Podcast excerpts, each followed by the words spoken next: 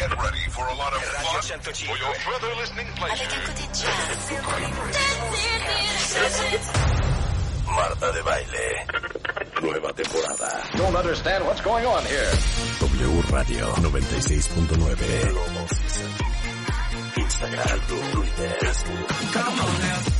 Más invitados, más alegrías, los mejores especialistas. El día mágico es hoy. No te lances a tu sintonizar. ¿Cuál es el antídoto de la tristeza? La esperanza. Marta de Baile en W. Global Season. W. Marta de Baile en W. Nueva temporada 2021. Estamos donde estés. Hello? Hi, it's Bonnie Tyler here. Every now and then I get a little bit lonely and you're never coming around. Turn around. Hello? Now and then I get a little bit tired of listening to Hello? Pero ¿se acuerdan de esta canción? Era de Bonnie Tyler. Y adivinen que Bonnie Tyler is in the house. Hello, How how are are you, you? I'm good. How are you? I'm very good, thank you. I'm in the Algarve in Portugal. I've been here for a year. you you're in Portugal. Yes. Oh my God! But usually, where is where is your home base, Bonnie? Normally in Wales, but um, I came here last March for a week's holiday and then lockdown happened. So I'm still here in our house in the Algarve. So I'm, in, I'm very blessed to be here. Yeah. That's amazing. What do you think of my new album? Oh my God, it's amazing. The best is yet to come. The best is yet to come. And I love the title, Bonnie. I love the title because after everything we've been through, just to believe that the best is yet to come is like the best promise ever. Yeah, well, when we get the vaccine, we'd be back to normal again. Oh my God, I can't wait to get on that stage. So what, uh, you know, I mean, I love, I love making this album. It was so fantastic to make, but it was before lockdown. So, you know, the song's great for the radio, like, uh, uh, When the Lights Go Down, Call Me Thunder, uh, Stuck to My Guns. There's so many great songs on there, you know? I'm very happy with it. Well, I'm I'm very happy uh, to have you back. Uh, we we followed your career ever since the '80s. Obviously, I grew Yeah. up listening to you, Rebecca, as well. We were trying to we were trying to see how we were going to sing to you and and sound decent. But I can imagine that you've been very anxious to sing to everybody after all these, you know, very very long ten months. I was uh, I was talking to Ringo Starr, you know, a, a couple of weeks ago. Really? And, and what he said is, if there's something that's been hard about this pandemic. Hello, Sorry. hello, this is Bonnie here. I just had to put my phone off. So what he said is that one of the parts of, you know, the hardest parts of this pandemic when you're a singer is not being able to sing and do live performances and see Absolutely. your followers. But I'm- How do you feel about that? Uh, exactly the same. You know, I mean, uh, this is the first time I haven't worked for since I'm 17. You know, I mean, I, it's been a year already without singing on the stage. You know, and uh, it's, un, unheard of for me. Singing is in my DNA. You know, and uh, so. But all my batteries are charged now, and I'm ready to get on that stage and rock it. That's fantastic. Can I, can you give me two minutes just to say whatever we've talked about in Spanish? Yeah. Live so everybody can understand this conversation. Absolutely. Pero es la gran Bonnie Tyler, como ustedes se acuerdan esa canción Total Eclipse of the Heart, que muchos eh, crecimos escuchándola y, y bailando calmaditas con ella. Está de regreso con un nuevo álbum que se llama The Best Is Yet to Come, eh, con sencillos como When the Lights Go Down, Dreams Are Not Enough, Back to My Guns. Y dice que aunque, aunque este álbum no fue grabado, fue grabado antes de la pandemia, que una de las alegrías más grandes es poderles dar pues, un título tan esperanzador como el título del álbum, que es Lo mejor está por venir, sobre todo ahora que ya hay vacuna y que estamos más cerca que nunca de regresar a nuestra normal normalidad. Y, y la verdad es que le digo que, que al igual que Ringo Starr, cuando tuvimos oportunidad de platicar con él, eh, creo que es algo que le pasa a todos los cantantes, la, la frustración de no poder cantar con sus, eh, a su audiencia, de no poder hacer shows en vivo. Y dice ella que ella es la primera vez desde que tiene 17 años que no ha podido cantar, que es parte de lo que está en su ADN y que está feliz de regresar y poder rockear este, este álbum. Ahora sí que por cielo, mar y tierra, cuentavientes. So, you know, for many, um, the iconic song is Total Eclipse of the Heart. But Yeah. many might not know that Bonnie Tyler kept on working and producing and, and making albums, uh, and you have an amazing array of, of, of music ever since that song. Yeah, this is my 18th studio album. So I think it's like, um, uh, you know, it's been 50 years of career, you know, and uh, I still love doing it. And I'm not going to retire. I just, uh, I just can't wait to go on tour again, you know, with the band. And uh, we're coming to South America in September. And uh, hopefully that'll still happen. Oh, that's amazing. Le, le digo que para, para muchos a lo mejor Total Eclipse of the Heart es ahí se quedó y la verdad es que desde entonces Bonnie Tyler ha tenido muchísimo éxito, ha tenido 18 álbumes de estudio desde ese entonces, 50 años de carrera y, y lo increíble es que parece ser que eh, si todo va bien, en septiembre va a tener un tour por eh, Sudamérica. eh, que está increíble. So, so what countries in South America are you going to visit? Is Mexico included? Um, all the all the um, shows are listed on bonnietyler.com. So I, I don't have it in front of me at the moment, but uh, yeah, take a look at bonnietyler.com and you'll see all the shows where I am and come and see us because we're going to rock and we'll have a great time. Oh my God, it's going to be so emotional that first show. I think we're all going to be crying tears of joy. Absolutely. Dice, bueno, eh, toda la lista de los países que voy a visitar están en bonnietyler.com. Que qué emoción volver a tocar en vivo y, y imagínense eh, lo espectacular que va a ser ese primer show y volver a conectar con, con todos y cada uno de ustedes. Now, I have to ask you a question because I know I know the lyrics. I'm 53, so that was like from my time. That was from my time, and this is a song that I slow dance with whatever guy I liked at that time. And me and Rebecca, we were laughing because we said, you know, it's been so long, and I still remember the lyrics. I cannot believe it. No matter Okay. how.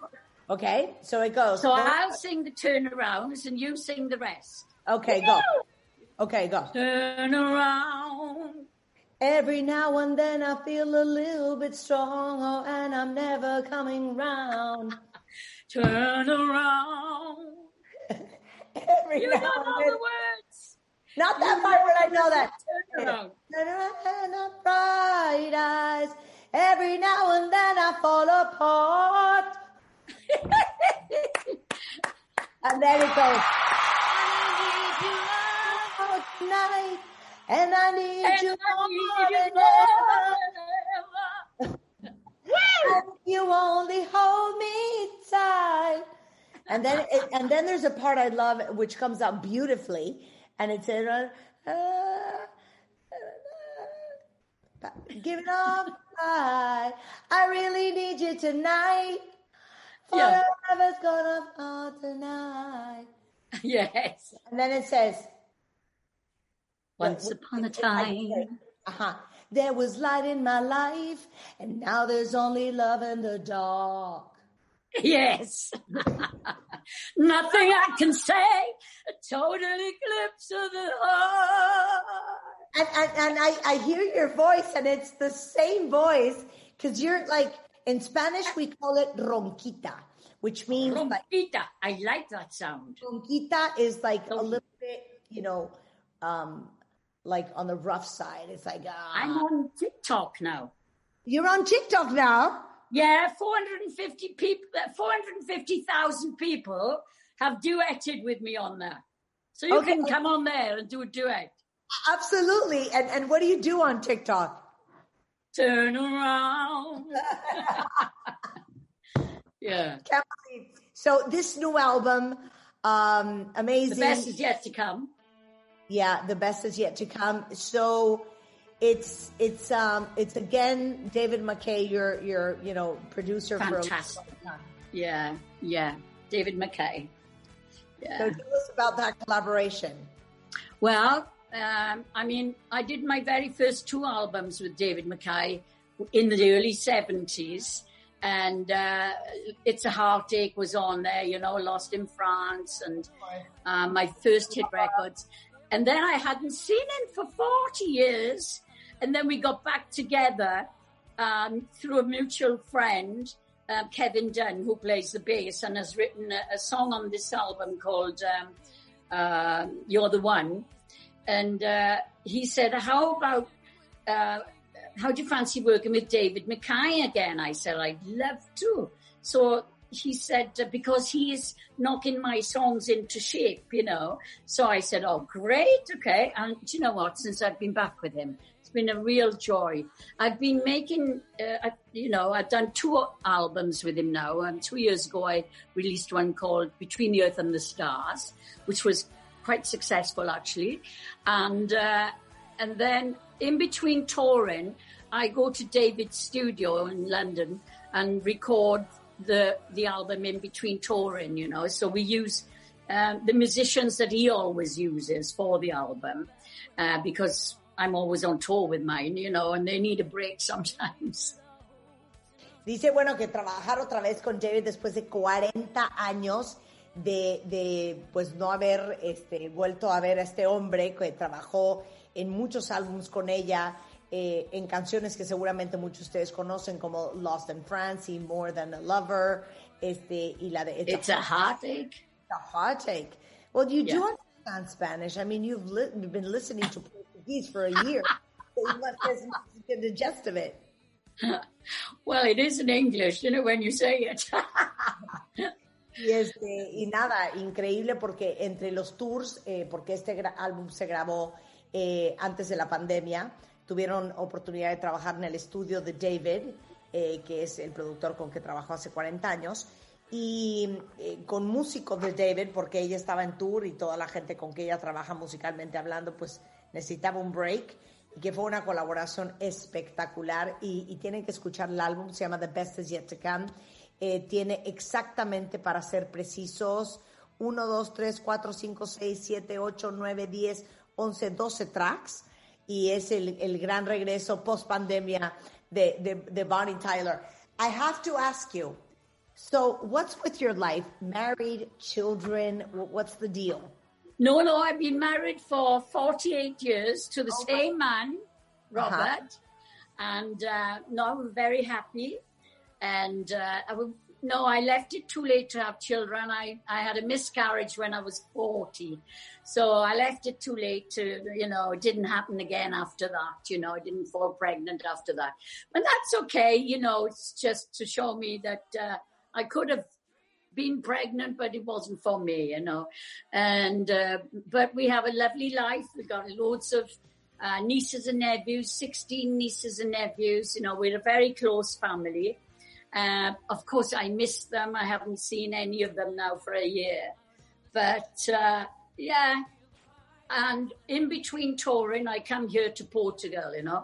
But I did. I only expected to come for a week last March, and now it turned into a year. I've learned to swim at the at the old age of sixty nine. I can finally swim. You look, I can't believe you're 69. You Do you know what? You don't look 53. You but, really don't. But you don't look 69, not even in your wildest dreams. I, well, you know, I have Botox twice a year, now, darling, but I haven't been able to have it for a year now. So, oh my God. no, you look fantastic. Oiga, me está diciendo, tienes 69 años. No sabes lo espectacular que se ve yo esta mañana traigo el pelo chino y, me dice, no porque tú tengas 53, pero Dios mío, parezco de su edad. Pero se ve espectacular Bonnie Tyler, lleva 48 años casada con el mismo hombre que se llama Robert, eh, eh, perdió un bebé a los 40 años y dice, pues la verdad es que empecé con esto de los bebés demasiado tarde y fue claro que no era algo para mí, pero tenemos una relación increíble, una vida increíble, 16 este, sobrinas y sobrinos. Y dice, en marzo del 2020 fue a Portugal una semana y nunca pensó que se iba a quedar un año. Aprendió a nadar, este, y bueno, dice que ella le encanta el Botox, que no se lo ha podido poner hace mucho tiempo, pero se los digo en serio, yo que la estoy viendo, no tienen una idea lo espectacular que se ve a los 69 años. Bonnie Tyler, hagan de cuenta la misma exacta cara y el mismo exacto pelo de ese, de ese álbum donde salía Total Eclipse of the Heart. What I'm saying in Spanish is that it's the exact same hair, the exact same face that I saw on that album. No! I got a different style now. you look fantastic. After all these years. Uh, you know what? I've always thought, why do you think that song was so successful? If I knew that, I'd bottle it and sell it. It's it's amazing. It is an amazing song. It's iconic. Aren't I lucky to have an iconic song like that? Yeah. And also, Holding Out for a Hero is another iconic song, you know, from the film Footloose. But yeah. you know, this album, my new album, I'm more excited about this than I have been with any of my albums for, for many years since Total Eclipse, you know. And I'm having wonderful reviews, you know. I haven't had that since Total Eclipse of the Heart. Oh, that's fantastic. Dice que este álbum, que vale mucho la pena, ya lo, lo pueden descargar en Spotify, en Amazon Music, en todas las plataformas. Se llama The Best Is Yet to Come. Dice que eh, desde, desde hace mucho tiempo no recibía eh, reseñas tan positivas como las que ha recibido de este álbum. Es el álbum que más ilusión le ha causado. Em, eh, hablamos un poco de, de la canción y por qué es tan icónica eh, eclipse total del corazón, como lo decían cuando lo ponían en la radio en español y dice, no sé, pero la verdad es que qué orgullo tener una canción que sea tan icónica, tan clásica y tan recordada. Si supiera cuál es la fórmula, pues ya lo hubiera embotellado. Pero la verdad es que este nuevo álbum es, es muy espectacular, ha tenido eh, muy buenas este, críticas y vale mucho la pena que lo escuchen y que lo bajen para todos los que son fans de Bonnie Tyler. Eh, les repito, se llama The Best Is Yet to Come y vale la pena que entren a bonnietyler.com porque ahí viene la lista de todas las eh, ciudades y países sudamericanos que va a visitar, eh, ahora sí que si la pandemia lo permite, este próximo otoño, para que chequemos si viene a México porque estaría increíble verle en vivo con esa voz ronca espectacular que tiene. Uh, Bonnie, something. Have you ever been to Mexico? I don't. I don't know. I don't remember. Yes, I came to Mexico about four years ago. Four years ago. Yeah, something like that. Really? I don't think it was. Uh, I don't. I think it was four years ago. But I had a fantastic audience there. They they loved it. They absolutely loved it. But what are you going to play on the radio? As all we've done so far is talk. claro. No, no, no. Este eh, dice que estuvo hace cuatro años en México, que tuvo una audiencia espectacular. Y sí, yo no sé si alguien de ustedes allá afuera lo, nos esté escuchando y la haya visto en vivo, pero este, bueno, pues estuve hace cuatro años en México. What did you say about radio? I said, when are you going to play the songs? I know, yeah, let's, let's play the song. Let's play the song. When I say goodbye to you, that's what we're going to go to commercial break. The whole, the whole song. Which one do you want to play? The best is yet to come when the lights go down. When the lights go down is great. Oh, call me Thunder's awesome. Okay, you choose whatever you want to play. Uh, when the lights go down. When the lights go down. Bonnie, it was great having you on the show. Thank you so Thank much. You. Very soon in Mexico. Congratulations on the best is yet to come. The microphone is yours. You present the song and we'll just lay it on the air. Right. Well, hi, this is Bonnie Tyler. I'm going to be playing you my new song off the album, one of the new songs, and it's uh it's called When the Lights Go Down.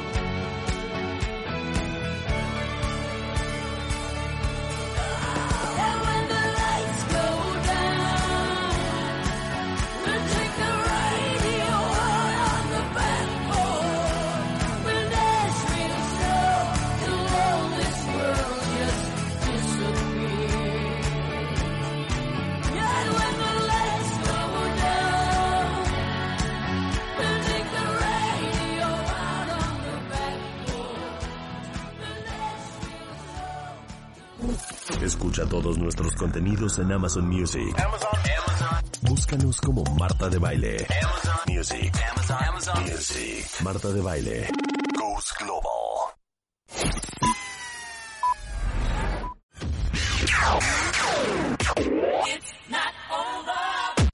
Escuchas a Marta de Baile por W Radio 96.9.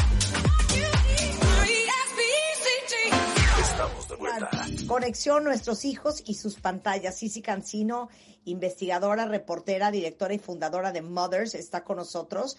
Tiene un nuevo podcast semanal que está haciendo un exitazo, justamente para generar conversaciones sobre el uso y consumo de tecnología de nuestros hijos y de nuestras hijas, este, y ayudarnos a los papás a estar más informados. ¿Cómo estás, Cici?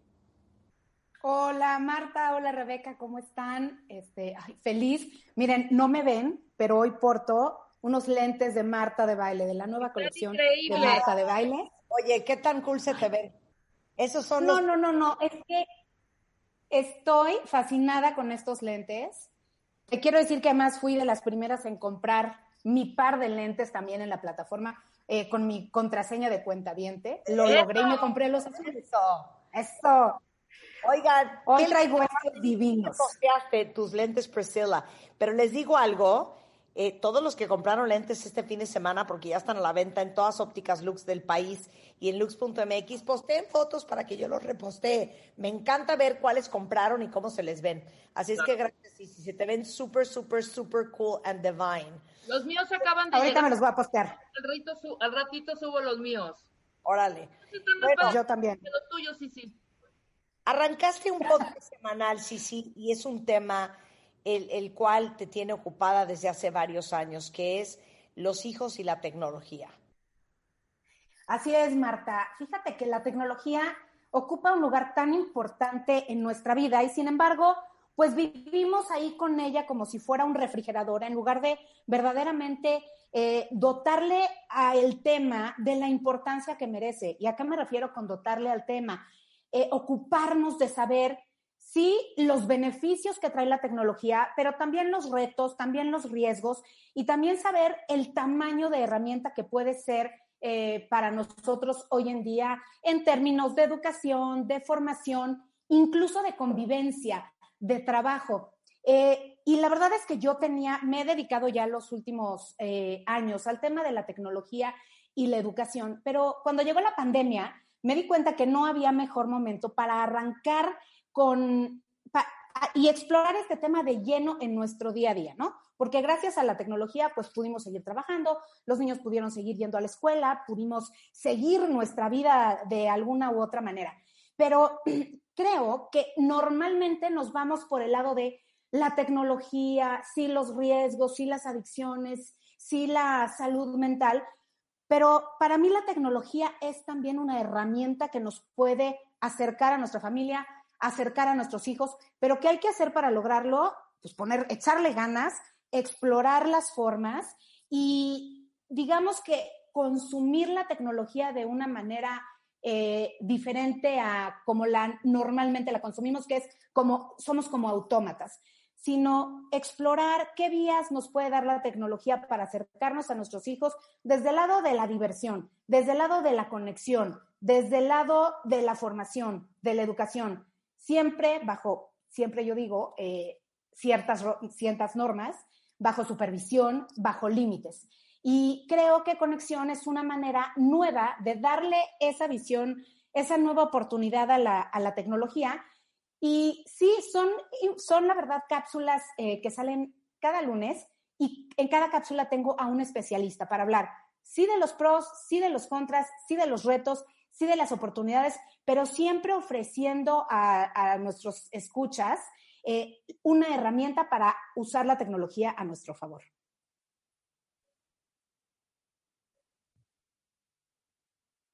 ¿Sabes qué, sí, Dijiste un tema que es, yo creo que el talón de Aquiles de muchos papás, que es encontrar el balance de cuál es el límite del uso de la tecnología de nuestros hijos. Porque ahora, eh, durante esta pandemia, los niños están más conectados que nunca. están conectados para el colegio, pero están conectados para las tareas, pero están conectados para entretenerse. Entonces pasan conectados todo el día.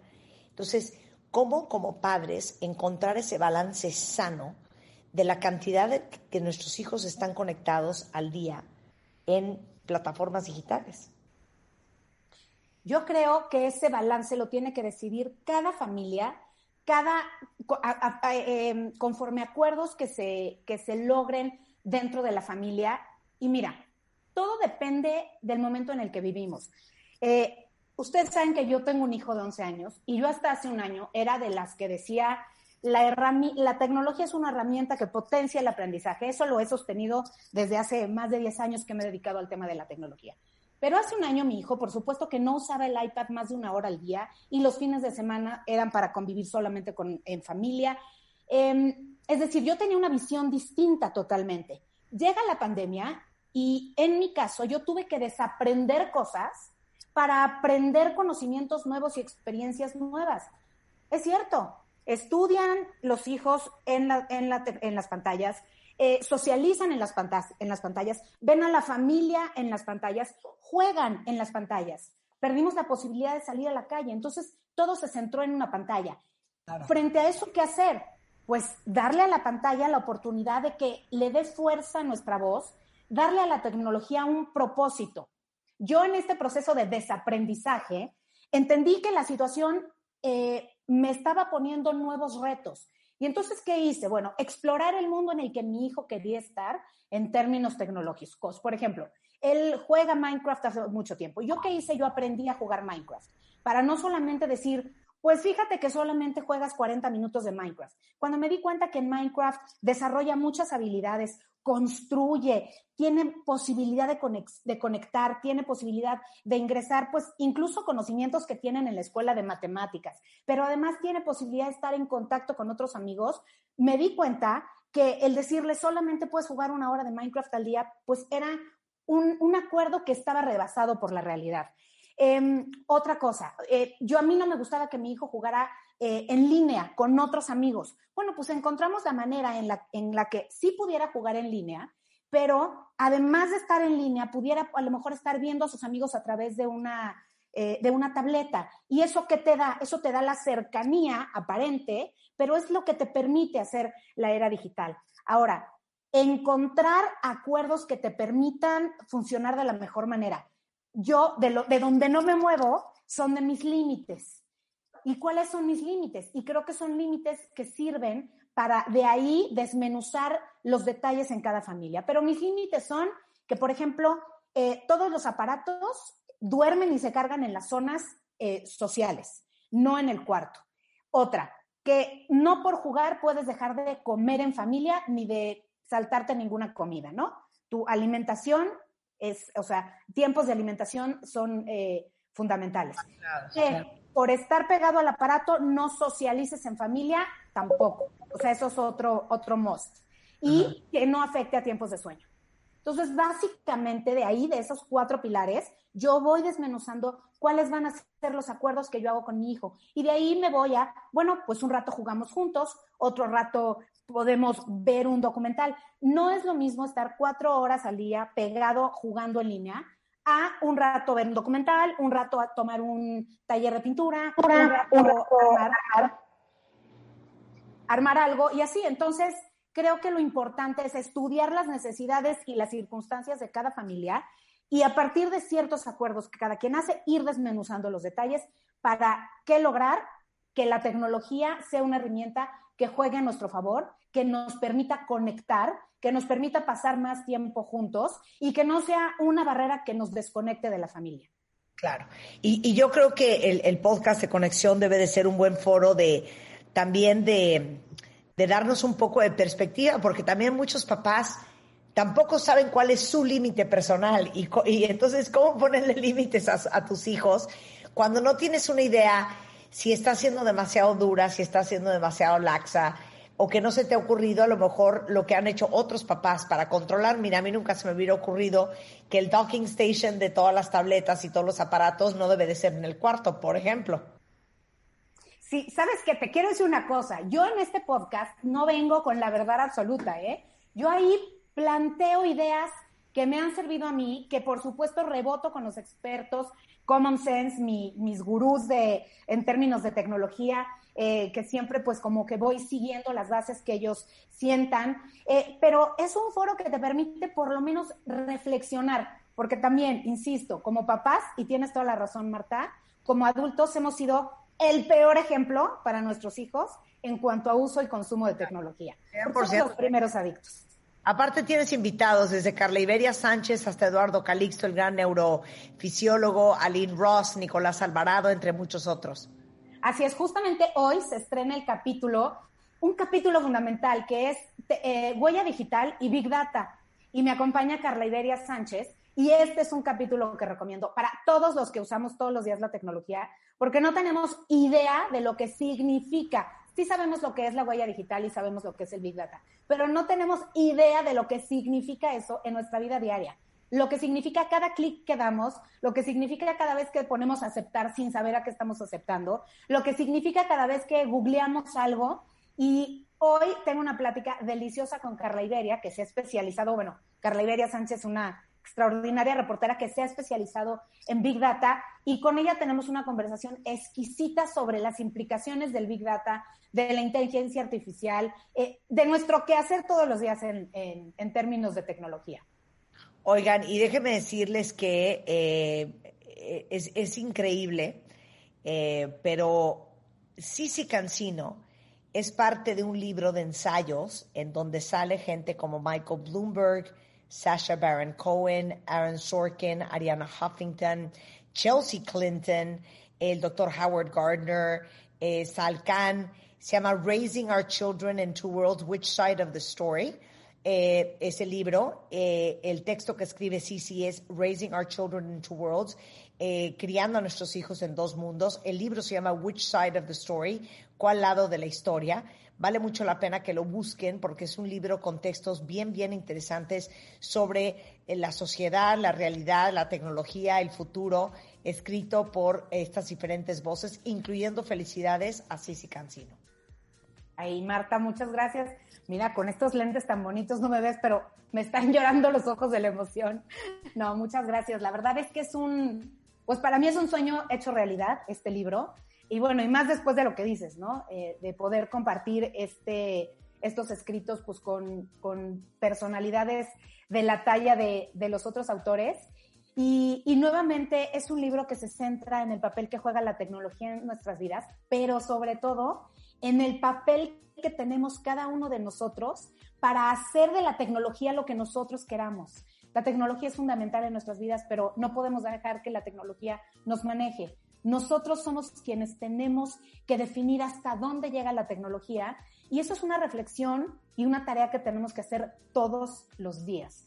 Y bueno, de esto trata este libro, son propuestas eh, de cada uno de los autores que buscan generar una reflexión desde distintos puntos de vista, ya decías tú, los autores, entonces, pues ah, desde el punto de vista de los derechos humanos, desde el punto de vista de la inteligencia artificial, desde, el punto de vista em, de, la, de, la, educación, de la política, eh, y es una invitación a elegir de qué lado de, de la historia vamos a, a estar, si vamos a dejar que la tecnología nos maneje a su antojo o si vamos a ser eh, cada uno de nosotros quien ayude y todos los días toma acciones para que la tecnología cumpla esa promesa con la que llegó a nuestras vidas y que sigue pendiente de hacer nuestra vida mejor a través de la tecnología.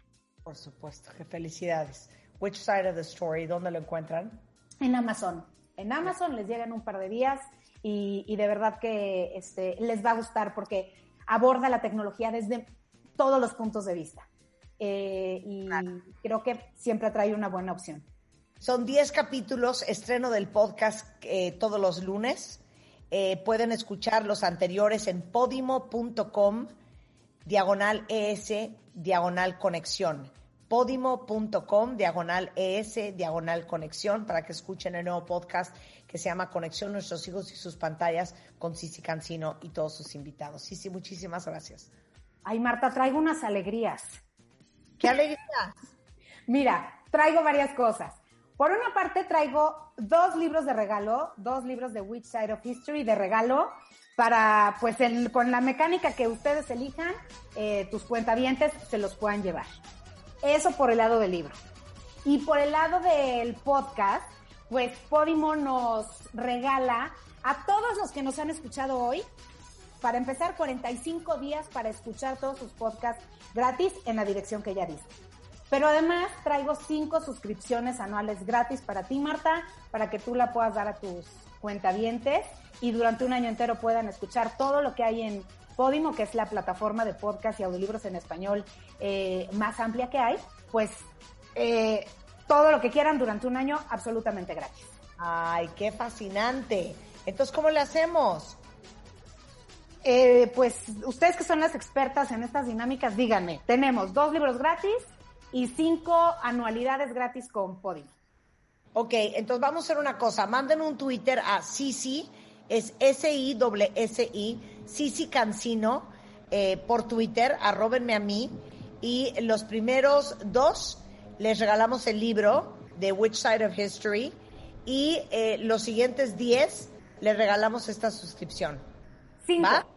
Perdón, cinco. Los siguientes cinco, les regalamos esta suscripción. Mándenme un tweet ahorita a Sisi Cancino.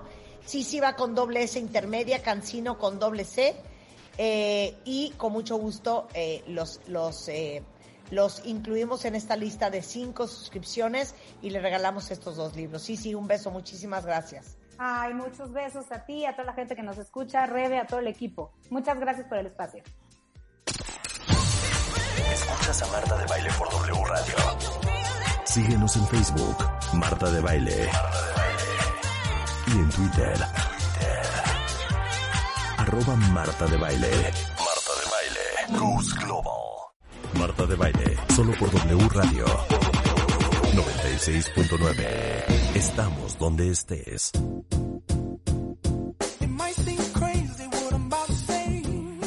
Bienvenidos de regreso, cuentavientes. ¿Saben qué hora es? Las 12 y 5 de la mañana.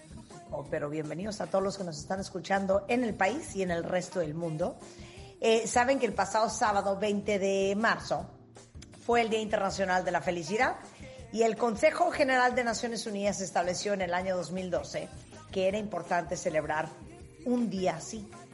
Eh, porque es importante Enrique Tamés, decano de la Escuela de Humanidades y Educación del TEC de Monterrey, filósofo favorito de este programa. Oye, Marta, hay que empezar diciendo que cuando la ONU o alguna de estas instancias dice que hay que celebrar un día así, eso no es algo muy bueno, Marta. ¿Por qué? Porque significa que los otros, el resto, los otros 364 días, pues no son ese día para celebrar. Es como cuando decimos que hay un día de la mujer, o un día de la tierra, o un día del agua.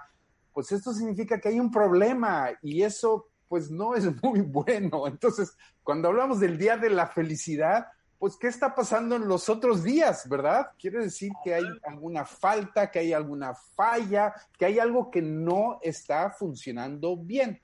Pero bueno, en este programa pues no nos distinguimos por ser pesimistas, al contrario, nos distinguimos por ser muy optimistas y queremos ver el lado positivo de las cosas.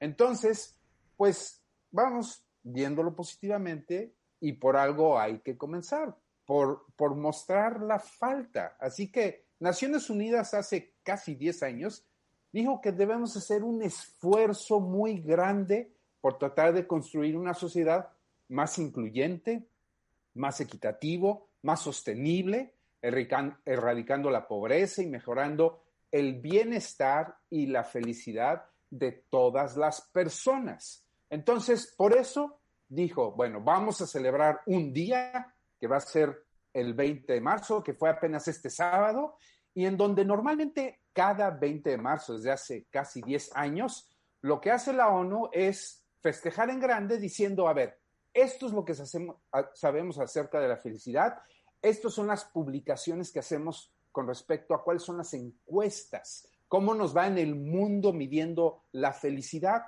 Y todo esto empezó no hace nueve, diez años, pues empezó de hecho Marta, Rebeca, en 1972, donde un país que en aquel entonces casi nadie conocía, allá en medio del gran continente asiático, un país pequeño que se llamaba Bután, Ajá, y que- Bután. cuyo rey de repente dijo, oigan, pues yo no quiero medir cuántas, eh, las- el dinero que tiene la persona o la cantidad de televisiones que tienen o cuántas horas se la pasan viendo la televisión. Yo lo que quiero es medir la felicidad de las personas. ¿Y quién iba a pensar que ese señor iba a poner los cimientos de lo que muchos años más tarde la ONU iba a declarar por ser el Día de la Felicidad? The Gross National Happiness. O sea, es decir, cómo medir la felicidad de todas las personas. Y después aparecieron muchos otros índices, ¿eh? Después apareció el desarrollo, el índice de desarrollo humano y el Happy Planet y un chorro de ejemplos, Marta, Rebeca, en donde durante muchos años hemos tratado de medir objetivamente qué es eso de la felicidad de las personas. Y bueno, apenas este sábado lo que hicimos es ver ahora cómo nos ha ido con esto de la felicidad a nivel mundial, pero pues con un pequeño, un pequeño giro que no es tan pequeño, pues es que, es medir la felicidad ahora en, en tiempos de la pandemia, pues que no hay que ser ningún genio para saber que pues no nos ha ido muy bien, ¿verdad? A ver, pero así sencillito, sencillito se los voy a preguntar en Twitter. Nada más díganme sí o no. ¿Ustedes estuvieron, más bien, bajó su felicidad por la pandemia? ¿Se mantuvo o subió? Wow. Porque, porque les digo una cosa, a pesar de todo lo que pasó, a pesar del encierro, a pesar de la angustia, a pesar de todo, yo estuve muy contenta. Yo- eh, sí, De- déjame dar una pista sobre mi respuesta, eh, Marta, y a lo mejor la gente también puede contestar tu pregunta, que es muy importante contestar en estos tiempos, de la siguiente manera. Eh, Muchas veces en el programa hemos repetido que hay que medir la felicidad de dos maneras diferentes, una a corto plazo y otra a largo plazo. A mí me gustaría responder tu pregunta diciendo que en el corto plazo, en el día a día, mi felicidad durante la pandemia mejoró de manera muy importante. En mis rutinas, mi felicidad ha sido mejor que en muchos años.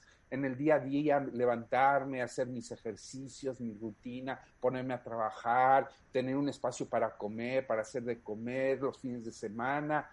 Mi, mi felicidad rutinaria ha mejorado mucho durante la pandemia.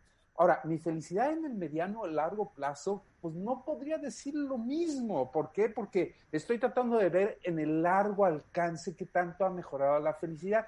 Y ahí, pues, se despierta mi, preocupación sobre el planeta, sobre las demás personas, sobre el futuro, sobre mis hijos. Y ahí es donde se despierta, pues, un poquito de angustia, un poquito de tensión, de cómo le vamos a hacer para librarla. Y ahí diría yo que mi felicidad no ha mejorado mucho en este último año. A ver, Rebeca, ¿a ti cómo te ha ido? Pues mira, lo dijiste muy bien. Sí, esta parte de- en general, ¿sabes? O sea, se ha mantenido, pero ya como más en cortito por momentos, ya se ha visto bastante mermada, ¿eh? O sea, se murió una tía muy querida, enfermaron amigos muy queridos, eh, ¿sabes? A- me, tocó a mí feíto muy cercano, ¿no? Entonces yo creo que esa parte a mí me pegó, pues, ¿no? Aunque te digo, es lo puedo como dividir en dos, como en los sitcoms, que tienen dos historias paralelas, ¿no? Esta que te mantiene y que no te deja hundirte, y que tienes esa paz porque tienes a tus hermanos o a tus padres sanos, pero la otra siguiente es la otra línea, ¿no? Los amigos, los tíos, ¿sabes? Esa parte me, me, me mantuvo bastante bajoneada un rato, pero yo tengo una gran ventaja. Yo sigo siendo muy optimista y muy esperanzadora. O sea, yo sigo confiando día con día que las cosas van a mejorar y eso creo que me ha mantenido como en un estado, voy a ponerlo entre comillas feliz, ¿no? Pero por lo menos tranquila. Sí, sí. Marta, ¿querías agregar algo? No, simplemente yo, yo estoy de acuerdo contigo, Enrique, que creo que en la rutina, en el día a día, creo que nos dio oportunidad de conectar y de contactar con muchas cosas que por las prisas de la vida olvidamos. Creo que hubo eh, esta, esta pausa nos obligó a como serenarnos, a calmarnos, a bajarle la velocidad a la vida y todo eso yo lo aprecio mucho y me dio mucha felicidad. Obviamente la otra cara de la moneda es lo obvio, ¿no? La angustia, la preocupación, los demás, eh, las pérdidas de otros, eh, la incertidumbre, eso es lo obvio, ¿no? Exacto. Bueno, si les parece bien, vamos a ver los resultados del World Happiness Report que se publicaron el viernes en la tarde y bueno, todo el, estudio completo que es muy largo y muy exhaustivo. No se preocupen, no lo tienen que leer. Aquí les traigo un resumen de lo más, de lo más importante. Marta y Rebeca me tuvieron muy ocupado el fin de semana leyendo todo el reporte para traerles un resumen. Eh, ¿Qué es lo que tiene lo más importante del World Happiness Report? Entonces, eh, antes de dar los resultados, nada más decirles que es un estudio científico muy bien hecho. Para aquellos que siguen pensando, están un poco trasnochados de que esto de la felicidad es muy subjetivo y de que no se pueden medir, bueno, pues hay gente muy sesuda, muy, muy pensante, que durante años han estado midiendo de manera bastante objetiva cómo, cómo es esto de la felicidad, cómo es esto de la, felicidad de las personas, John Hollywell de la Universidad de British Columbia, Richard Layard, un, gran profesor de la London School of Economics, Jeffrey Sachs de Columbia University, entre otros grandes académicos, llevan años estudiando y son los responsables detrás de este World Happiness Report. Bueno, ¿cuáles son los resultados de este año pasado azotado por la pandemia en cuanto a los países más felices del mundo. Y vamos a los 10 primeros lugares, si les parece bien. Estos 10 primeros lugares son los siguientes. Primer lugar, Finlandia. Segundo lugar, Islandia. Tercer lugar, Dinamarca. Cuarto lugar, Suiza. Quinto lugar, los Países Bajos. Holanda, como le conocemos. Sexto lugar, Suecia. Alemania es el séptimo lugar. Noruega es el octavo lugar. El noveno lugar es Nueva Zelanda y el décimo lugar es Austria. Eh, es interesante en estos diez primeros lugares notar que el movimiento entre ellos están jugando casi casi a las traes entre ellos, ¿no? Finlandia repite el primer lugar, Islandia está en el segundo, pero estaba en el cuarto, y Dinamarca está en el tercero, pero estaba en el segundo el año pasado. Suiza, Suiza se movió del cuarto, estaba en el tercero. Países Bajos, o sea, están jugando entre ellos las trays, ¿no? Se mueven un poquito uno en el otro, pero básicamente están repitiendo los, los resultados del año pasado. Alemania es a lo mejor el que se mueve, es el que más se mueve, estaba en el 15, ahora está en el 7. Vale destacar que ya hablando del continente americano, los Estados Unidos ocupan el lugar 14, estaban en el 16, o sea, mejoraron un par de lugares. Canadá está ahora en el 15, estaba antes en el 10, es decir, perdió cinco lugares. Y hablando de los países latinoamericanos, ¿cuáles son los mejor ranqueados en América Latina? El mejor ranqueado es Uruguay, en el lugar número 30, hace un año estaba en el 25, entonces perdió, perdió cinco lugares. Brasil está en el 41 y estaba antes en el 29, entonces perdió 12 lugares. México está ahora en el 46, estaba en el 23, así que perdió más de 20 lugares. México es uno de los países que más lugares perdió de toda la tabla. De los casi 200 países, México es el país, es uno de los países que más lugares perdió. Y Argentina en el lugar 47, un lugar detrás de México. Nada más perdió dos lugares con respecto al año pasado. Entonces, los, podemos ver el vaso medio lleno o medio vacío. Eh, México está en el en el cuarto lugar en los países latinoamericanos, pero eh, pierde 23 lugares con respecto al lugar que ocupaba eh, hace, hace un año. Ahora, si tomamos en cuenta, y esto es, no, no, no estoy jugando con los números, esto, esto el mismo índice lo hace, hace un promedio de los tres últimos años también, porque juzgar lo que ha sucedido nada más en el último año por la pandemia pudiera resultar un poco injusto. Entonces, el mismo índice, lo, lo, la gente estudiosa de la metodología dice, bueno, voy a promediar los tres últimos años para que no afecte tanto la pandemia. Y dicen ellos, bueno, países, por ejemplo, como México, si promediamos los tres últimos años, no caería tanto. En lugar de ocupar el número 46, ocuparía el número 36. Y en, dentro de los países latinoamericanos sería el segundo lugar, nada más detrás de Brasil, que ocuparían el, el, el lugar 35. Es, es decir, estarían pegaditos. Brasil en el lugar 35 y eh, México en el lugar 36. Y pues considerando que estamos hablando de todos los países en el mundo, a lo mejor otra vez alguien podría decir, oye, pues ocupar el lugar 36 de casi 200 países, pues no estamos tan mal. Es decir, pues está, estamos en...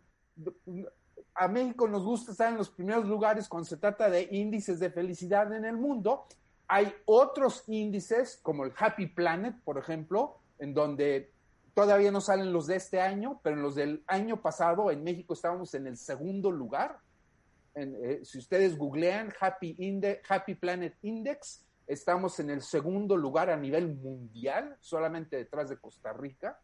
Entonces, y hay otros índices a nivel mundial en donde México aparece en los 10, 15 lugares, mejores lugares en el mundo. Nos gusta estar en esos lugares en México, nos decimos, nos sentimos un país feliz, Aquí en este, que tiene mucho sustento científico y está respaldado por muchos países, a lo mejor no nos va tan bien y aún así estamos en muy buenos lugares. Otra vez, si vemos el vaso medio vacío, pues es de llamar la atención que estamos perdiendo veintitantos lugares. Es decir, hay algo que está pasando, hay algo que nos pasó, hay algo que nos pegó es la pandemia, son otras cosas. Yo creo que podríamos elaborar un poquito aquí para tratar de entender y creo que lo que nos arrojó el estudio completo, y, de eso quisiera yo hablar un poquito, ¿qué, ¿qué, fue lo que nos pegó en México en este índice? ¿Qué fue lo que pasó? ¿Qué, qué, ¿Cuáles son las herramientas que nos da este World Happiness Report que nos ayuda a entender por qué nos pegó tanto en México? A ver. Entonces, la afectación de la pandemia en el World Happiness Report es en general en todos los países. Estamos hablando de 10 puntos porcentuales a nivel global lo, lo, eh, en este índice. Es decir, las personas en el mundo nos sentimos 10% menos felices. Ok, ok. Ok, en todo el mundo no, todos nos sentimos 10% menos felices. Ese es un promedio en todo el mundo pero pues en unos países nos sentimos menos felices que en otros en este último año. ¿Por qué? Hay cinco razones que nos arroja este estudio de por qué algunos países les afecta mucho más. Y uno de esos países es México, otro de esos países es Brasil. Entonces podemos hablar casi indistintamente de México y de Brasil como aquellos países en donde se explica muy bien que estos cinco factores nos afectan mucho. Y qué chistoso. Digo, antes de que digas nada, ojo de buen cubero. México y Brasil son dos países latinoamericanos que particularmente han manejado muy mal la pandemia. Claro, claro. Lo, lo, los números están terribles cuando se trata de ver el manejo de la pandemia. Los números no mienten, ¿no? Ahí están. Eh, nos fue mal, nos sigue yendo mal, eh, espero que la luz en el final del túnel esté cerca, Marta, Rebeca, pero hasta este momento pues nos ha ido, nos ha ido bastante mal. Entonces, de acuerdo, repito, a este estudio, ¿cuáles son los cinco factores que más nos han pegado a los mexicanos y también a los brasileños en esto de la felicidad? Los cinco elementos son los siguientes. Primero, la inseguridad económica. Eh, eso nos ha pegado mucho en México. El no saber qué no, qué, qué, de qué podemos depender financieramente el día de mañana, tener esta seguridad de que estoy, de que tengo un trabajo seguro, de que en tres meses voy a seguir en mi trabajo, de esto nos está afectando muchísimo en mi seguridad en, cuanto a mi bienestar y mi felicidad. Hombre, no nos vayamos lejos. Eh, facilidades en el pago de impuestos para empresarios, eh, apoyo del gobierno a las pequeñas y medianas empresas. Vimos a eh, todos los países, Francia, Italia, Estados Unidos, Inglaterra, sacar paquetes económicos de trillones de dólares para apoyar a su población. Ahorita acaban de cerrar el suyo en Estados Unidos, el segundo, el presidente Biden hace un par de semanas este, y ya la gente está empezando a recibir sus 2.500 dólares, más o menos 50 mil pesos en su correo este, esta semana y este, estas siguientes semanas.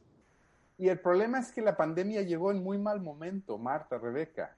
Eh, eh, llegó en un momento en que ya algunos indicadores económicos en México a principio del 2019, pues no, no pintaban bien. Y como tú dices, Marta, la falta de inversiones y de apoyos a las empresas ha empeorado la situación, afectando el bienestar subjetivo, es decir, cómo, sentimos la felicidad los mexicanos, cómo la percibimos.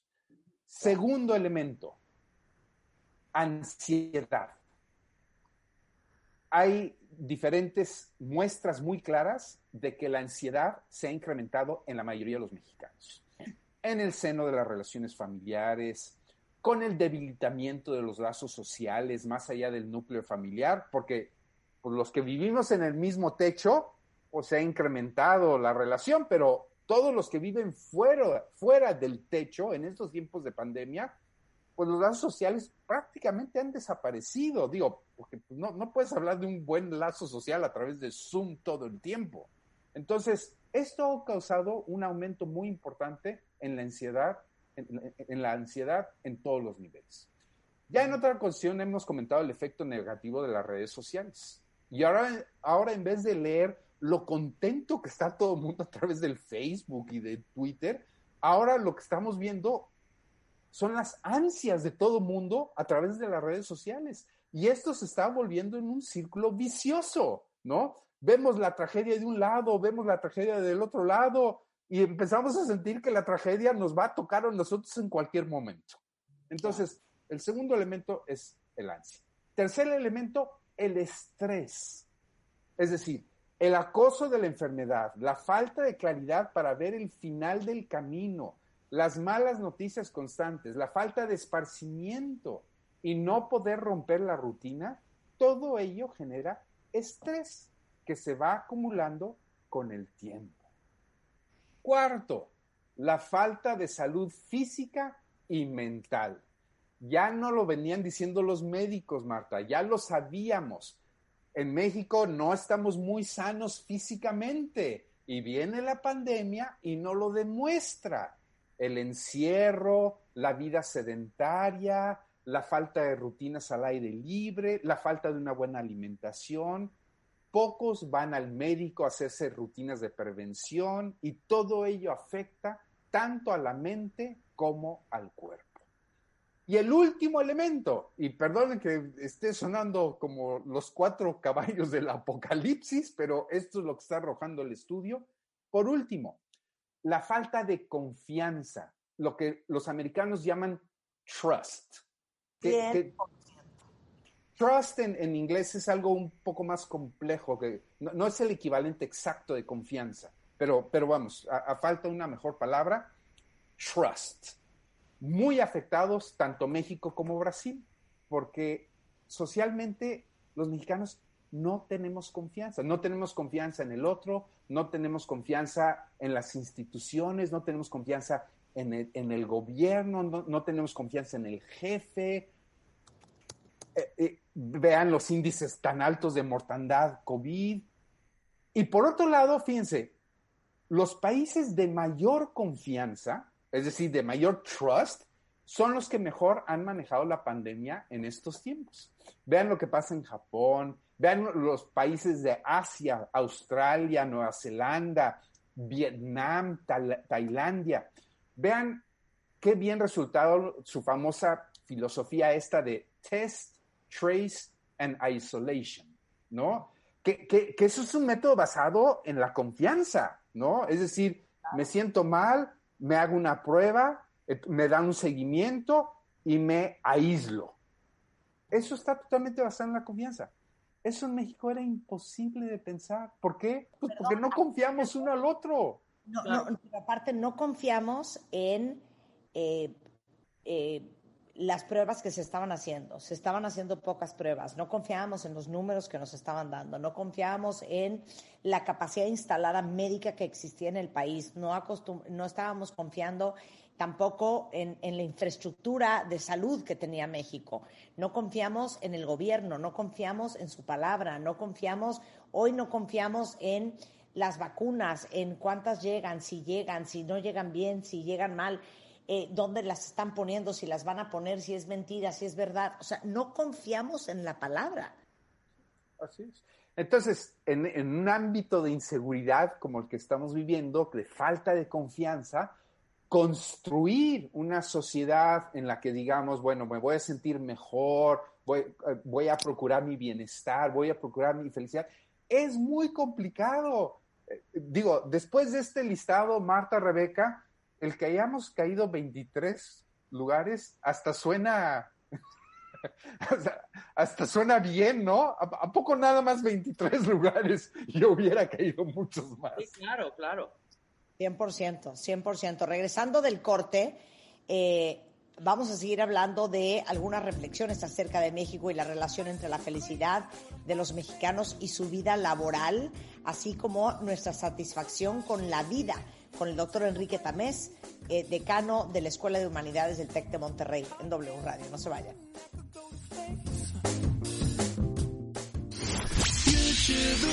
Suscríbete a Marta de Baile en YouTube. No te pierdas los de Baile Minutos, de Baile Talks y conoce más de Marta de Baile y nuestros especialistas. Marta de Baile. Goes Global.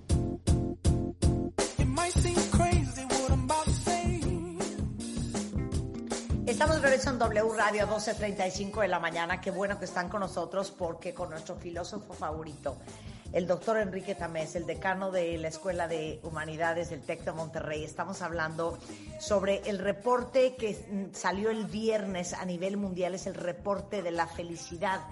¿Y en dónde ranqueamos nosotros? En el lugar número 46. Caímos 23 lugares este año. O sea, somos 23 lugares menos felices los mexicanos solamente superados por Brasil, que cayó 36. ¿Y qué tenemos en común con Brasil? Ambos nos sentimos con una gran inseguridad económica, ansiosos, estresados, con una gran falta de salud física y mental y con una terrible desconfianza en nuestros gobiernos. Eso es lo que tenemos en común con Brasil, el segundo país después de nosotros más infeliz de toda Latinoamérica.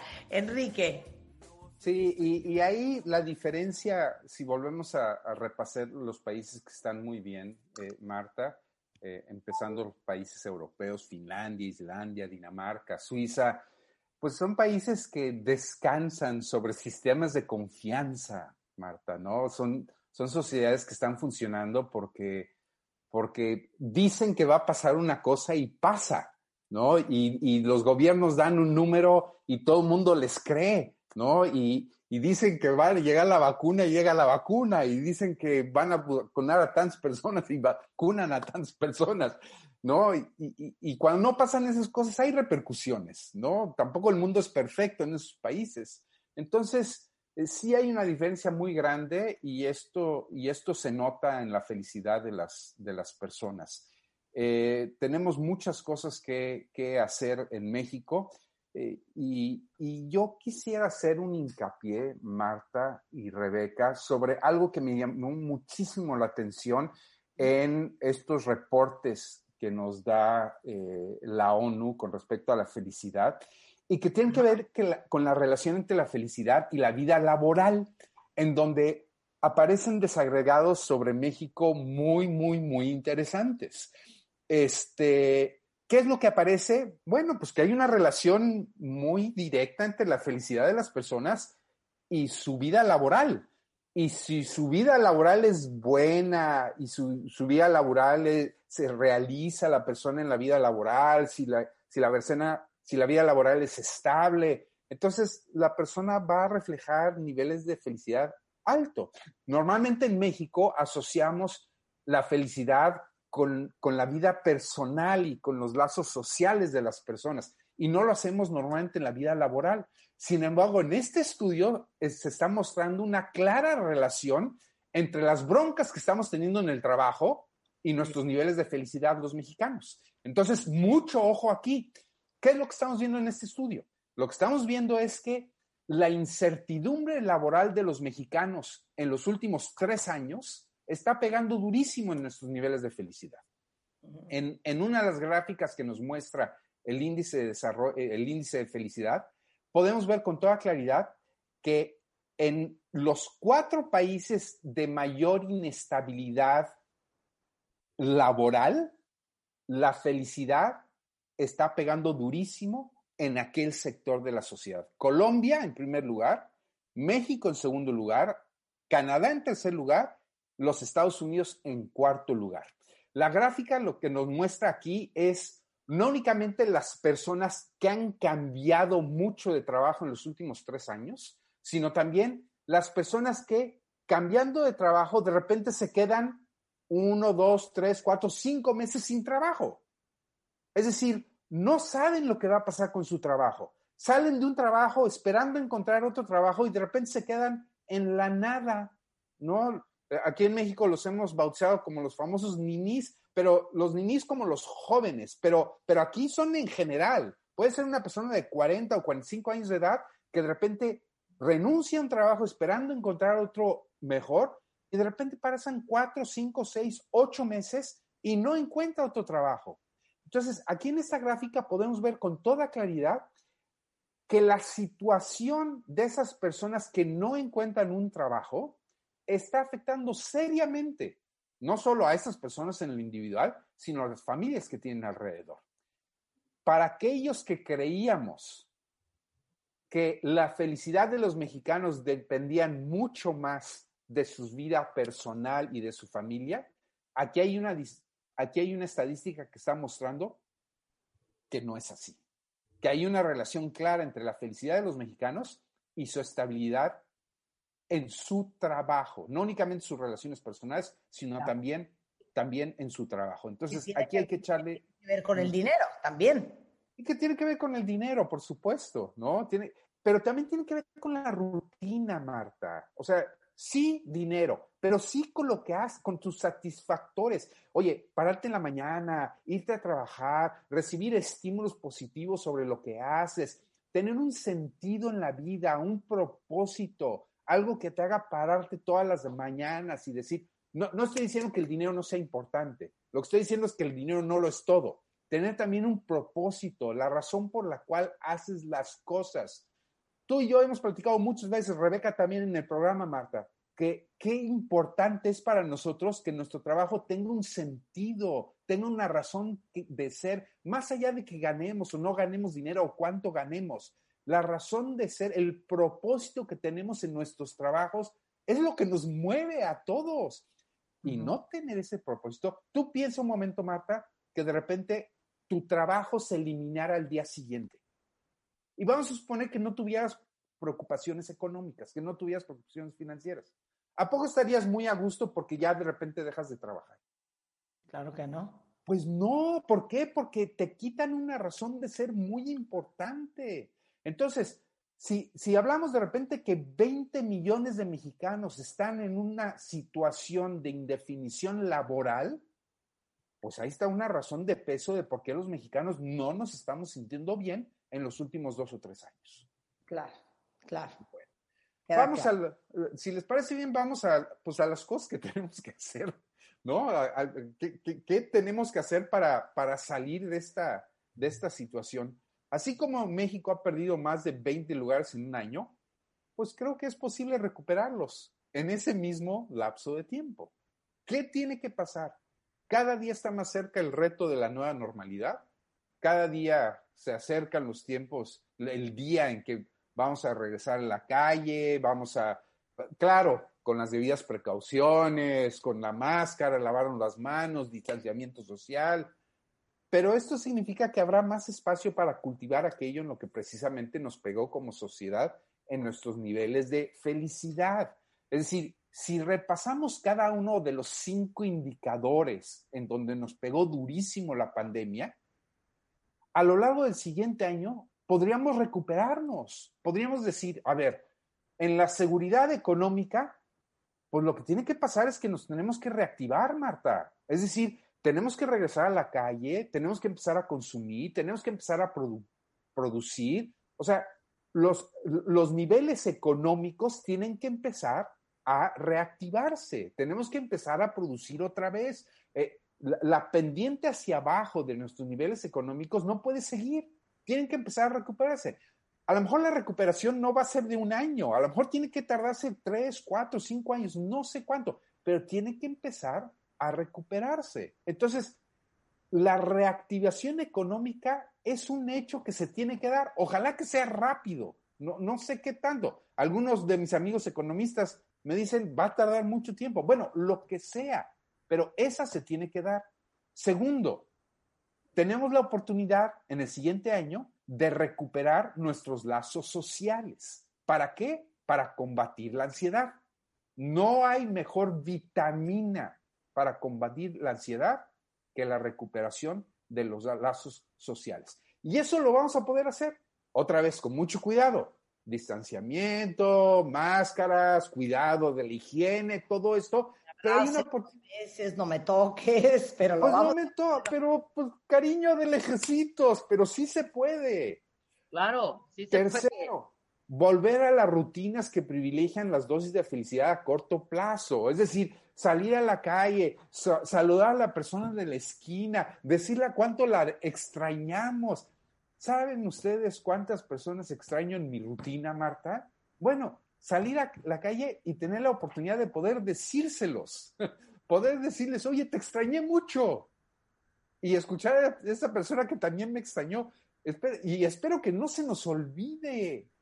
Ya, ya pasó un año, poco más de un año espero que no se nos olvide lo terriblemente traumático que fue el no poder haber personas en nuestras rutinas para poder saludar, para poder decir buenos días, buenas tardes, ¿cómo están? Muy bien, ¿tú cómo estás? Oye, gracias por esto, oye, gracias por lo otro. Recuperar esas rutinas para disminuir el estrés lo más posible es algo que podemos hacer sin mucho esfuerzo. Cuarto, una lección clara que nos ha dejado esto del COVID, debemos dedicar seriamente más tiempo a cuidar nuestro cuerpo y nuestra mente. Y para eso el triángulo perfecto es ejercicio, descanso y buena alimentación. No hay que inventar nada, no hay que repetir, no, no hay que descubrir nada nuevo. Ejercicio, descanso y buena alimentación. No, no, no hay otra cosa que tengamos que hacer. Y por último, y a lo mejor eso es, Marta, Rebeca, lo más difícil, lo más complicado, construir una sociedad de confianza, empezar a construir en el otro. Si no podemos construir en los, los que no conocemos, que eso está un poco complicado y va a tardar muchísimo tiempo, a lo mejor podemos empezar a confiar en nuestro vecino, en la persona que tenemos enfrente de nosotros, como nosotros hemos, son, siendo objetos de, nosotros siendo sujetos de confianza, nosotros con nuestra palabra enseñándole al otro que nosotros podemos ser sujetos de confianza. Si nosotros le enseñamos a nuestro vecino, a la persona que tenemos enfrente de nosotros, que puede, que puede confiar en nosotros, el día de mañana esa persona me puede mostrar lo mismo. Y si esa persona me enseña lo mismo, entonces empiezo a construir los círculos de confianza y socialmente empezamos a ganar. Entonces, poco a poco, construyendo una sociedad de confianza, nos vamos a sentir poco a poco mejor. Oye, si en ese, en el siguiente año vamos a ganar esos 23 lugares que ganamos en este índice de felicidad, pues a lo mejor no ganamos los 23, pero si ganamos 5 o 6 lugares, eso nos va a dar ánimo para que el siguiente año a lo mejor ganemos los siguientes 10 y así poco a poco nos vayamos recuperando. Yo tengo, como dijo Rebeca hace un momento, creo que el optimismo es algo, claro, un optimismo racional, un optimismo pensado, nos puede ayudar mucho en estos tiempos en los que paso a pasito, baby steps, nos pueden ayudar a ir construyendo un proceso de recuperación en estos tiempos muy complicados que estamos viviendo. Qué bonito, qué bonito. Y, y, sabes qué, y no olvidarnos lo que aprendimos este año que pasó. El 40% es genético, el 50% tiene que ver con lo que haces. Así es. Entonces, eh, la felicidad se tiene que producir. Sí. A pesar de. Sí.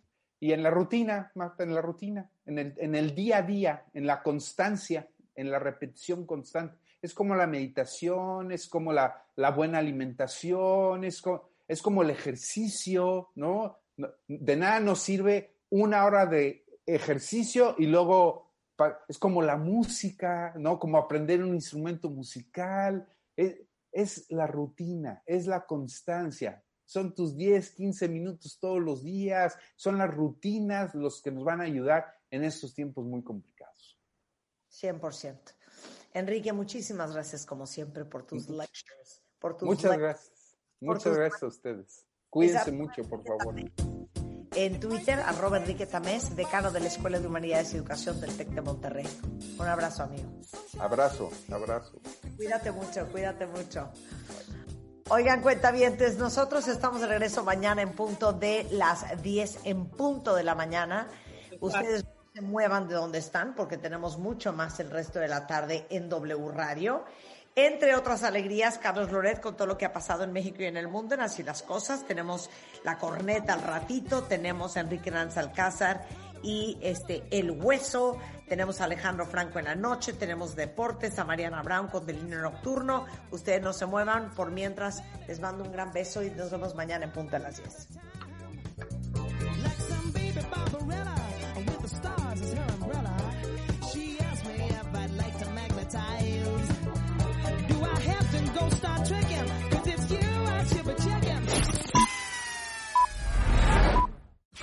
Marta de baile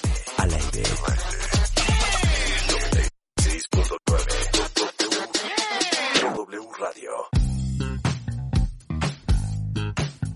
Estamos de regreso en W Radio, son las 11.09 de la mañana, qué bueno que están con nosotros. Ahora sí les va a caer la voladora porque ya llegó Natalie Marcus, nuestra nutrióloga funcional, con una lista de 10 cosas que nos está dando en la madre a la salud. ¿Cómo estás, Nat? Hola, feliz. Oye, me pusiste a hacer tarea, ¿eh? Pues sí, diez cosas que nos están dando en la torre y que no tenemos idea lo mal que nos está haciendo. Así es que pongan sus barbas en remojo, diría mi mamá. Y pongan atención y tomen apuntes para que hablen también con sus hijos, ¿eh? Porque vamos a hablar del vape. A ver, del vape. Ay, cállate, cállate la boca, cállate la boca con el cuento del vape. Te lo juro que les digo una cosa, no sé en qué momento apareció el vape en el mundo. ¿Verdad? No puedo creer la obsesión de los niños con el chul, juleando, usan uno, usan otro, una marca, otra marca. Me pone muy mal. Aparte, niños que ni fumaban. Exacto, mañita horrenda, ¿eh? Fumaban cigarros. Bueno, ahorita vamos a hablar de esa adicción nueva, que además gente que ni siquiera es adicto a la nicotina ya lo es y que ni siquiera sabe fumar. Que ni siquiera sabe. Bueno, a ver, arráncate, Natalie. Bueno, vamos a empezar con el primero. A ver, el primero es obviamente una dieta, ¿no? Una dieta desequilibrada, una dieta, aparte de comer mal, comer con culpa y con desesperación, porque aparte comemos y nos relacionamos con la comida de la patada. Entonces, ¿qué sucede? Que nuestro estilo de vida de hoy nos está llevando a olvidar de comer frutas, verduras, fibra, colores, pigmentos, esta protección tan importante para nuestras células y estamos comiendo alimentos procesados, ricos en azúcar, en alcohol, en refrescos. Y esto, está, está, aparte comemos lo mismo diario, ni siquiera variamos nuestra dieta, nos casamos con las quesadillas, lo más fácil, ¿no? O con el pan dulce y se nos olvida esta rotación causando lo que se llama la inflamación, el asesino silencioso. Nuestro cuerpo se empieza a inflamar, no estoy hablando de inflamación de la panza, de inflamación celular, donde empiezas a tener problemas como hemorroides, como prediabetes, como eh, Alzheimer, problemas de memoria, enfermedades neurológicas, dolores de articulaciones, inclusive hasta alergias en la piel, dermatitis, problemas de mácula que no lo relacionamos con la dieta y muchas otras que tienen que ver porque estamos comiendo alimentos sin ningún valor nutricional, como le llamamos calorías vacías, vacías innecesarias y además las comemos desde un estado donde estamos aburridos, platicando, trabajando sin conciencia, sin filtro, ¿no? Hacemos esas decisiones asertivas para comer con conciencia. Estamos aburridos, comemos, estamos tristes, comemos, estamos enojados, comemos. Entonces estamos anestesiando nuestra vida por este aburrimiento y relacionándonos de la culpa. Y cuando comes con culpa engordas, Marta. Desde el estado emocional que comes, engordas. Y yo digo, esta quesadilla me va a engordar, tu cuerpo entra en cortisol, en estrés y engorda. Entonces, ¿qué hacer? Primero, las dietas no deben de existir. Tenemos que cambiar la dieta por un cambio puntual en nuestros hábitos, en la forma en cómo comemos.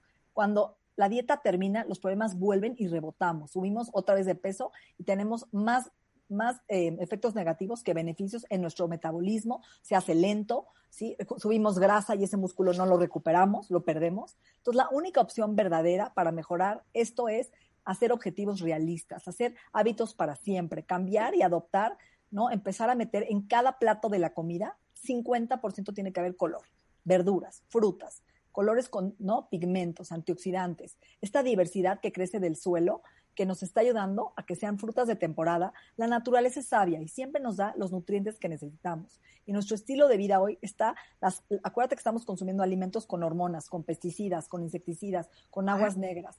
Entonces, que esa manzana que te comías hace 20 años sí tenía algo de vitamina C, de vitamina A. Claro.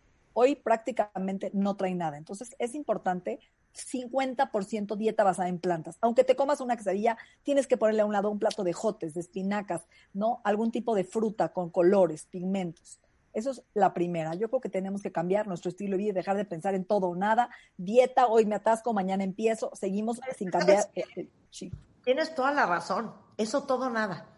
Somos todo o nada. Una cerda o te pones en una dieta infernal. No hay punto punto medio, que te dura cuánto. Entonces caes en restricción, entonces caes en privación, entonces te da más ansiedad la que sigue. Entonces comes ahora con más voracidad cuando rompes la dieta, porque sientes que ya nunca vas a poder comerte una quesadilla o un pan dulce, ¿no? Entonces te comes cuatro y ni siquiera te saben rico. En vez de decir, bueno, me como media concha de postre, la disfruto, honro mi hambre, a mí no me engorda mi conchita, la gozo, presencia, sentada con mi café, no en el coche, no hablando por teléfono, sin distractores, y empiezo a ser mi amigo de la alimentación. Es el único cambio permanente a largo plazo, de verdad. Y lo digo en cada, cada vez que lo hacemos, ¿no? Luego, yo creo que este punto es muy importante. La ausencia de estudios médicos. Este año la gente se olvidó. No fue a hacerse check-ups de colonoscopía, no se hizo pruebas de, endoscopías, de sangre, de glucosa, dejó de, hasta gente con tratamientos oncológicos dejó de ir a hacerse quimioterapias por miedo a contagiarse. Entonces, nos automedicamos y no nos checamos. Entonces, hoy otra vez, estamos expuestos a un... Es, muy cierto eso y es algo de lo que hemos estado hablando mucho en el programa. Sí. Estábamos tan lo... que se nos olvidó el cáncer, se nos olvidó la hipertensión, se nos olvidó la diabetes, se nos olvidó el corazón, se nos olvidó hacernos la colonoscopía, la endoscopía, se nos olvidó hacernos una mamografía. Todo eso ya hay que retomarlo, oigan. Es súper importante porque yo estoy viendo gente que dejó el tratamiento a la mitad y está encontrando pólipos en el colon, ¿no? Úlceras del estrés que estamos viviendo, eh, subió de peso demasiados kilos, inclusive porque se olvidó de moverse, está sedentario, está todo el día en la computadora. Entonces, estamos viviendo un mundo que nos está causando deficiencias. ¿Deficiencias de qué? de nutrimentos. El simple hecho de salir a la calle, respirar, el estrés, la contaminación ambiental, los químicos que estamos comiendo en la comida, metales pesados, hormonas, todo eso nos roba nuestra, nos genera lo que se llama estrés oxidativo, o sea, nos oxidamos, nos envejemos, envejecemos. Las células van perdiendo esta capita como este escudo protector contra enfermedades. Y lo único que le restaura a la célula este beneficio es una dieta rica en antioxidantes. Entonces, si además aunado a que las, no hay, las tierras tienen fertilizantes, desde hace más de 20 años ya están bañadas con aguas negras, con químicos, con todo esto, estamos pagando un precio muy alto, donde la alimentación nos está llevando a la aparición de enfermedades crónico-degenerativas, donde una manzana, como lo dije, tenía, tenía muchas propiedades nutricionales y hoy prácticamente no tiene nada. Y además me, receto la vitamina D sin saber si la necesito, la dosis que necesito, no me he checado mi tiroides, no me he checado mi insulina, mi glucosa. Entonces, ¿qué sucede? Tenemos que recurrir primero a hacerse un estudio anual, regresar a casa, a cuidarte, un chequeo sencillo, ¿no? De lo básico, ¿no? Los niveles de colesterol, checar que no tengamos hígado graso, que no tengamos eh, resistencia a insulina, falta de vitamina D en la sangre y mínimo empezar a saber dos cosas. La gente que fuma se roba su vitamina C más que una persona normal. Entonces, una fumador, un fumador tiene que tomar vitamina C por el exceso de radicales que lo crea el cigarro. La gente que tome mucho café se roba su calcio y su hierro. Entonces puede tener osteopenia, puede tener anemia. Y el exceso de ejercicio también se roba tu magnesio y otros antioxidantes. El exceso de alcohol se roba el complejo B, el zinc. Entonces, imagínate nuestro estilo de vida y no regresar a nuestro cuerpo a reponer este gasto tan importante para poder prevenir y sanarnos.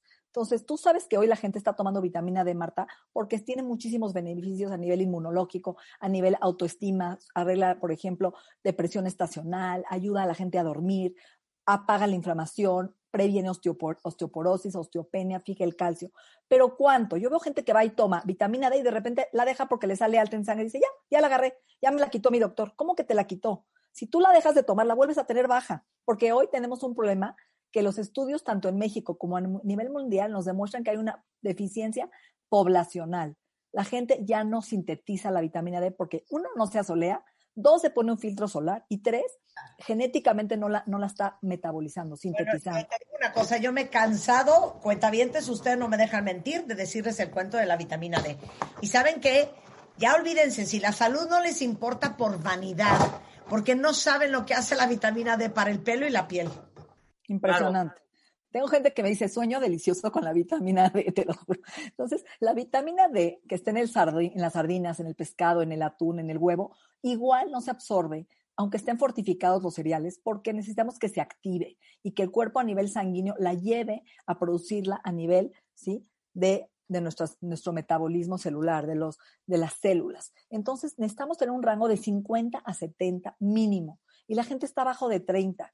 Para llegar a esos niveles óptimos, la tomamos primero diario, la medimos y cuando llego a ese nivel, la tomo ahora una o dos veces por semana, pero no la suspendo. La mantengo en un nivel adecuado para siempre tener un nivel óptimo que prevenga todas las enfermedades que ya mencioné, como un buen sistema inmune, un buen proceso inflamatorio, etcétera. Otro suplemento importante que se nos está olvidando son los prebióticos y probióticos. La gente está viviendo inflamado, con estreñimiento, hemorroides, ¿sí? colitis, gastritis, y los probióticos son una defensa natural para el sistema digestivo. Nos previenen enfermedades cardiovasculares. Está comprobado que un buen probiótico sube la serotonina, ayuda a la felicidad, ayuda a la parte neurológica, a nuestro cerebro. Entonces, tomar un probiótico y prebiótico es tomar lo que se llama FOS, que es fructoligosacáridos, la inulina de agave, que viene, es muy bueno, es un prebiótico en polvito, se llama inulina, hay de achicoria o de agave, y viene combinado en estos probióticos en cápsulas, que son bacterias liofilizadas, que vienen en una capa entérica para que lleguen al intestino, principalmente a colon, a colonizar y que se absorban y no se rompan en el proceso digestivo. Entonces, es importante, sí. Y, y, dime una cosa, si tuvieras que decirnos, nada más te voy a dar permiso de tres. Ok. ¿Tres suplementos? Ajá, tres suplementos que hay que tomar sí o sí. Vitamina D, D y... Yo puse cuatro, pero te... A ver, órale, te doy cuatro, te doy cuatro. Cuatro, Marta, ándale. Va, bueno. Vitamina D3. Creo que, hijo, hoy hay estudios en niños bajos en vitamina D que pueden tener hasta diabetes. Entonces, vitamina D3, pre y probióticos, una combinación de bacterias con fibra. Omegas, Marta. Los omegas son el 60% de nuestro cerebro. La membrana de nuestra célula es grasa, nuestra retina. E, esto nos previene un coágulo, un trombo, agregación plaquetaria, previene síndrome menstrual, resequedad de los ojos, eh, síndrome de Sjögren, la resequedad en las mucosas, colesterol elevado, triglicéridos elevados, problemas de memoria. Entonces, tomar un omega combinado, que tenga el omega 3, el 6, el 7 y el 9. Una combinación de estos ácidos grasos esenciales que nuestro cuerpo no lo puede producir, los tenemos que obtener de la dieta y complementar una dieta antiinflamatoria de pescados mediterránea con un suplemento de omega, dos diarios todos los días. Segundo, el ácido fólico. La gente cree que el ácido fólico es para el embarazo y no es así. Mucha gente está teniendo un problema que se llama de metilación, una mutación genética que se llama metiltetrahidrofolato, donde no absorbe el ácido fólico y no lo convierte y puede tener anemia, Alzheimer, demencia, hasta cáncer, porque el ácido fólico apoya a la, a la metabolización o lo que se llama metilación hormonal.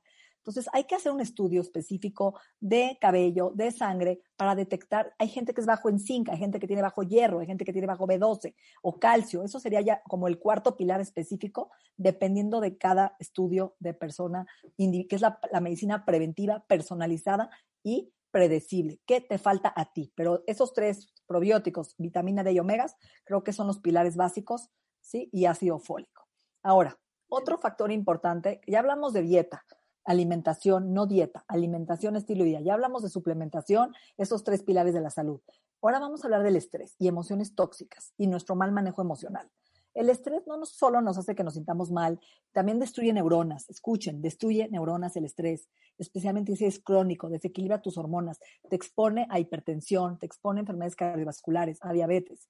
¿Sí? Las emociones que bloquean nuestro cuerpo las somatizamos, aumentando nuestra predisposición a enfermedades y que merman nuestro estilo de vida. Amanecemos cansados. Entonces, no estamos viviendo en la época de la cueva, ya no estamos en la caverna, ya no hay un león que nos está rondando en la puerta y sin embargo estamos viviendo como si hubiera un león afuera de nuestra puerta. No importa si es mi suegra, si es el trabajo, si es eh, nuestro estilo de vida, estamos aumentando la producción de hormonas de estrés, cortisol, que lleva de alguna forma a envejecernos más rápido. Entonces, si nosotros seguimos viviendo así, nuestro día a día, cambiando el león por emociones como miedo, enojo, ansiedad, incertidumbre, esta química del estrés afecta la producción de cortisol y nos va a llevar a, acabar nuestro sistema inmunológico. ¿Por qué? Porque el cortisol disminuye la cantidad de glóbulos blancos y de linfocitos del cuerpo, que nos, que nos ayudan a luchar contra agentes extraños como virus, bacterias. Controlar nuestro estrés ayuda a qué? Bueno, ¿qué hacer? ¿Qué hacer aquí? pues a que tengamos a meditar, lo decimos en todos los podcasts, a visualizar, a respirar, a conectarnos con la naturaleza, a lograr mejorar el manejo emocional y el estrés para mejorar nuestra memoria, nuestra capacidad de concentración, ¿sí? Y ayudarnos a vivir en la calma, en el día a día, en medio de la tormenta, poder lidiar más fácilmente y ser más resilientes. Creo que el estrés nos está envejeciendo y nos está acabando. Otro punto importante, diría yo, son los malos hábitos de sueño.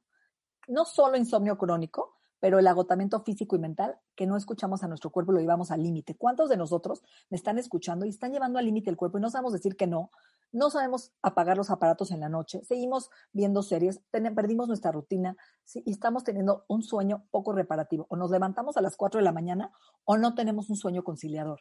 Entonces, acuérdense que el cuerpo se repara de noche, ¿sí? Y que el sistema inmunológico necesita un sueño reparativo de 7 a 8 horas profundas ¿sí? que sean de calidad y que realmente nos despertemos descansados. Entonces, ¿qué hacer? Primero, cuidar la temperatura de... Sí. Nos, nos aventamos los quehaceres después del corte, ¿te parece? perfecto. Órale, después del corte, ¿qué hacer? Con Natalie Marcus, bye. Marta de Baile, al aire, por W Radio 96.9. 96.9. Estamos de vuelta.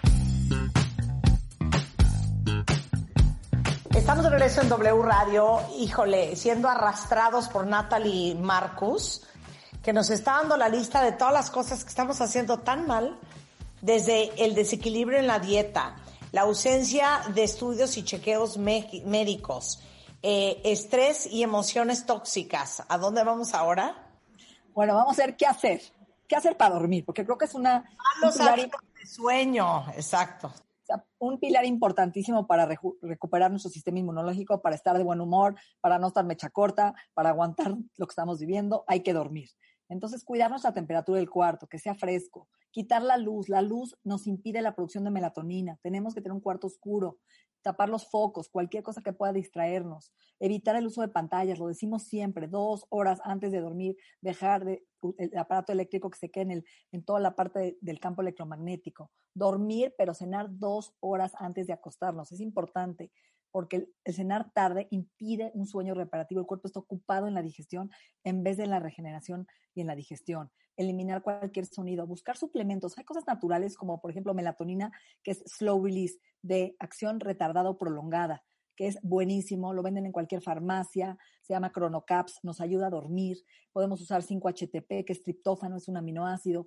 Podemos usar magnesio para dormir, Rest Plus. Todo esto nos ayuda a dormir profundo sin causar adicción. Entonces, busquen suplementación adecuada, valeriana, que les ayude a tener un sueño sano y que puedan usar también la aromaterapia, la lavanda, meter los pies en agua caliente, una tina con sales de magnesio. Todo esto elimina la tensión, relaja nuestro cuerpo, hacer una rutina de sueño. ¿Sí? Buscar Oye, Busquen al doctor Reyesar, especialista en trastornos. Exacto. Entonces, ¿cuánta gente le mando, Marta, para apnea? Toda. claro, si tienen apnea de sueño, no se estén metiendo eh, ansiolíticos y antidepresivos para dormir. Hay cosas especiales, profesionales. Porque muchas veces tomamos ansiolíticos que no son inductores del sueño. Entonces necesitamos un inductor que te, te lleve a, rem, a reparar, a regenerar y traten de meditar antes de dormir, busquen momentos de quietud, de soledad, de retrospección, descansos, escuchen a nuestro cuerpo, hay momentos de pausar, no llegar al límite. Este cortisol que lo estamos llevando al límite sin dejar respetar a nuestro cuerpo nos está llevando también a buscar carbohidratos y azúcar, porque como están cansados del día y tan aburridos, tan agotados, ¿qué, buscas? un combustible falso rápido que te levante, ¿no? Entonces ahí es donde desequilibramos aún más la dieta. Quinto lugar, la contaminación ambiental y otra vez del electromagnetismo. ¿Qué es contaminación ambiental? Es la presencia de componentes tanto químicos, biológicos o físicos del medio ambiente, tanto en entornos naturales como artificiales, por ejemplo, no solo para el ser humano, para que todo esto desequilibre el ecosistema de nosotros, ¿sí? Eh, desequilibra la vida este, silvestre. ¿Por qué? Porque estamos respirando alimentos con que tienen toxinas, medio ambiente tiene metales pesados, plomo, mercurio, cadmio, arsénico, medicamentos, productos de limpieza, insecticidas, pesticidas, formulaciones industriales, artículos para el hogar, todo esto el cuerpo lo tiene que sacar. Y lo tiene que sacar a través de que de la detoxificación del hígado, de los riñones, del sudor, de la orina. Y todo esto son desechos que nos están repercudicando, compuestos tóxicos en el agua, en el medio ambiente, en el suelo, en el interior de nuestras casas. Entonces necesitamos de alguna forma entender que estas sustancias tóxicas se acumulan en la grasa, en el cerebro, que es grasa, en la lonja.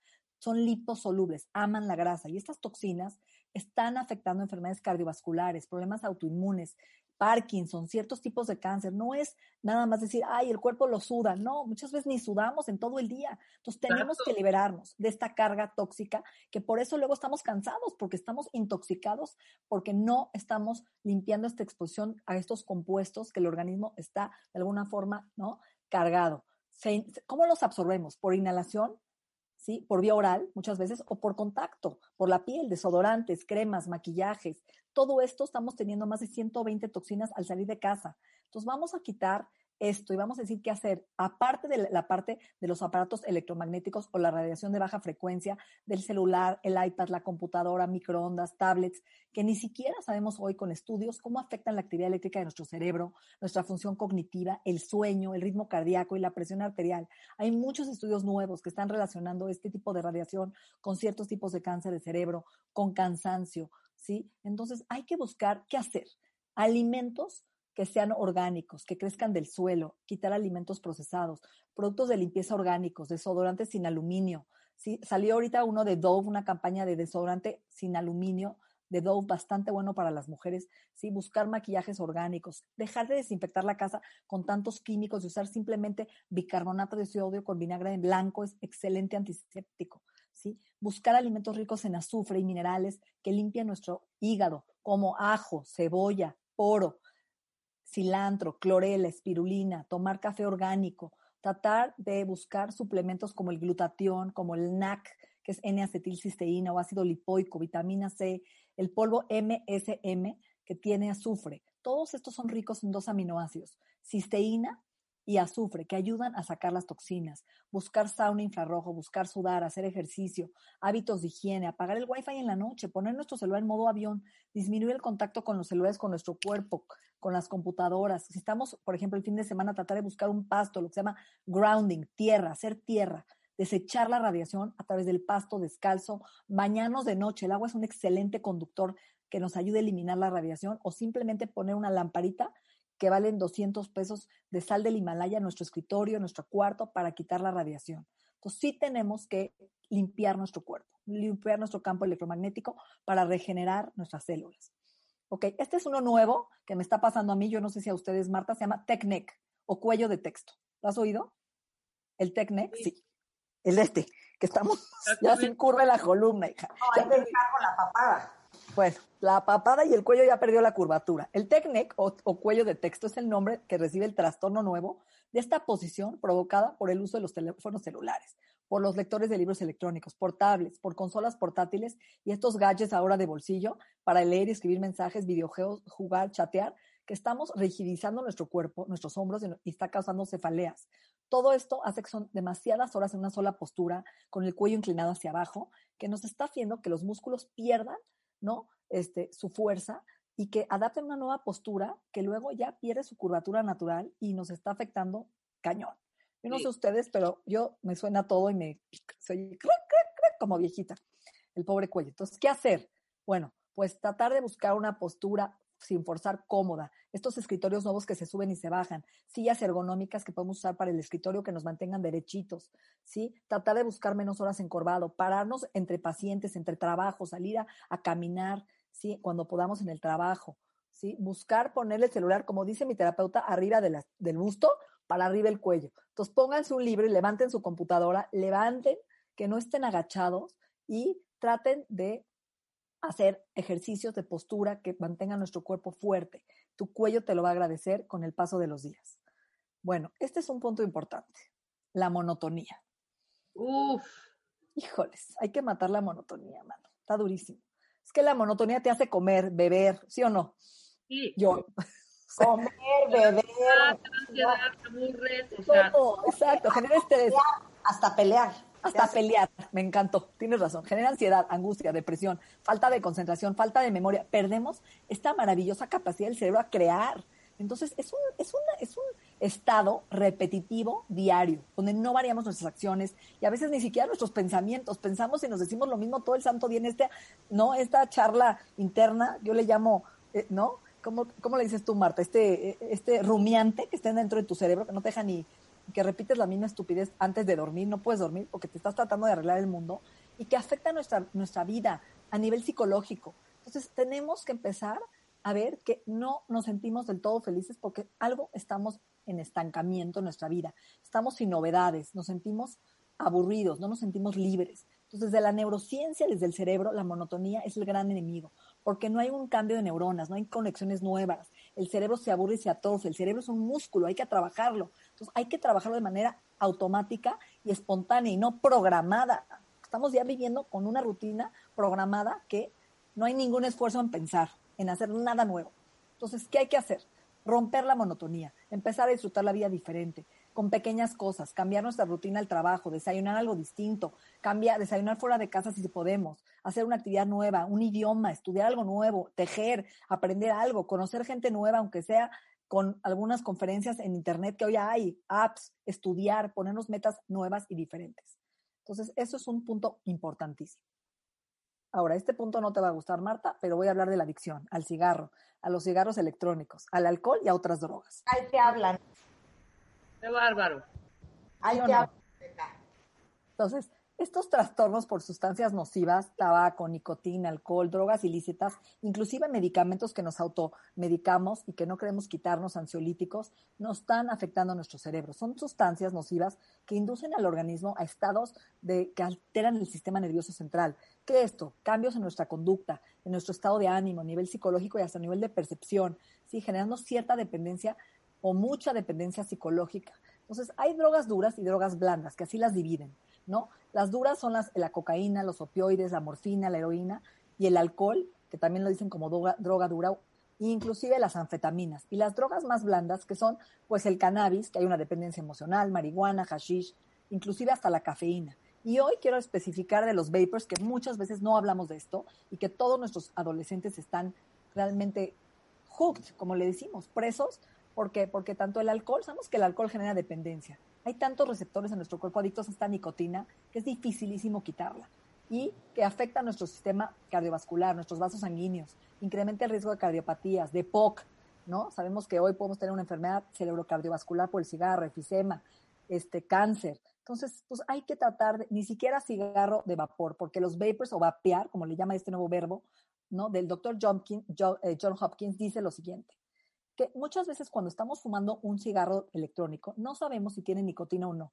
Y aparte de que tiene nicotina, tiene más de 7000 químicos que son tóxicos por los saborizantes, porque estos vapores para calentar la nicotina a largo plazo pueden tener ingredientes en la parte líquida, en el, el que le ponen al cigarrillo, que sí pueden causar daño pulmonar, pueden causar inflamación pulmonar. Y ah, hubo 60 muertes de pacientes que estaban vapeando y se dieron cuenta que tenían tres sustancias importantes. Una es el DHC, que es de, de, cannabinol, otro es el acetato de vitamina E y el otro es el propinelglicol. O sea, dentro de estas sustancias o estos químicos, hay varios que ponen en peligro nuestro, nuestra salud y que el cuerpo no los puede eliminar. Son perjudiciales y hasta ahora hay daño crónico en enfermedades por este abuso de estos vaping. Entonces los niños están siendo adictos desde los 14, 15 años, no solo a estos químicos, sino también a la nicotina que tienen estos cigarros electrónicos. Exactamente. Entonces hay que dejarlo porque se volvió como un hábito tener algo en la boca, ¿no? ya no lo pueden quitar. Entonces, se metan un apio, punto.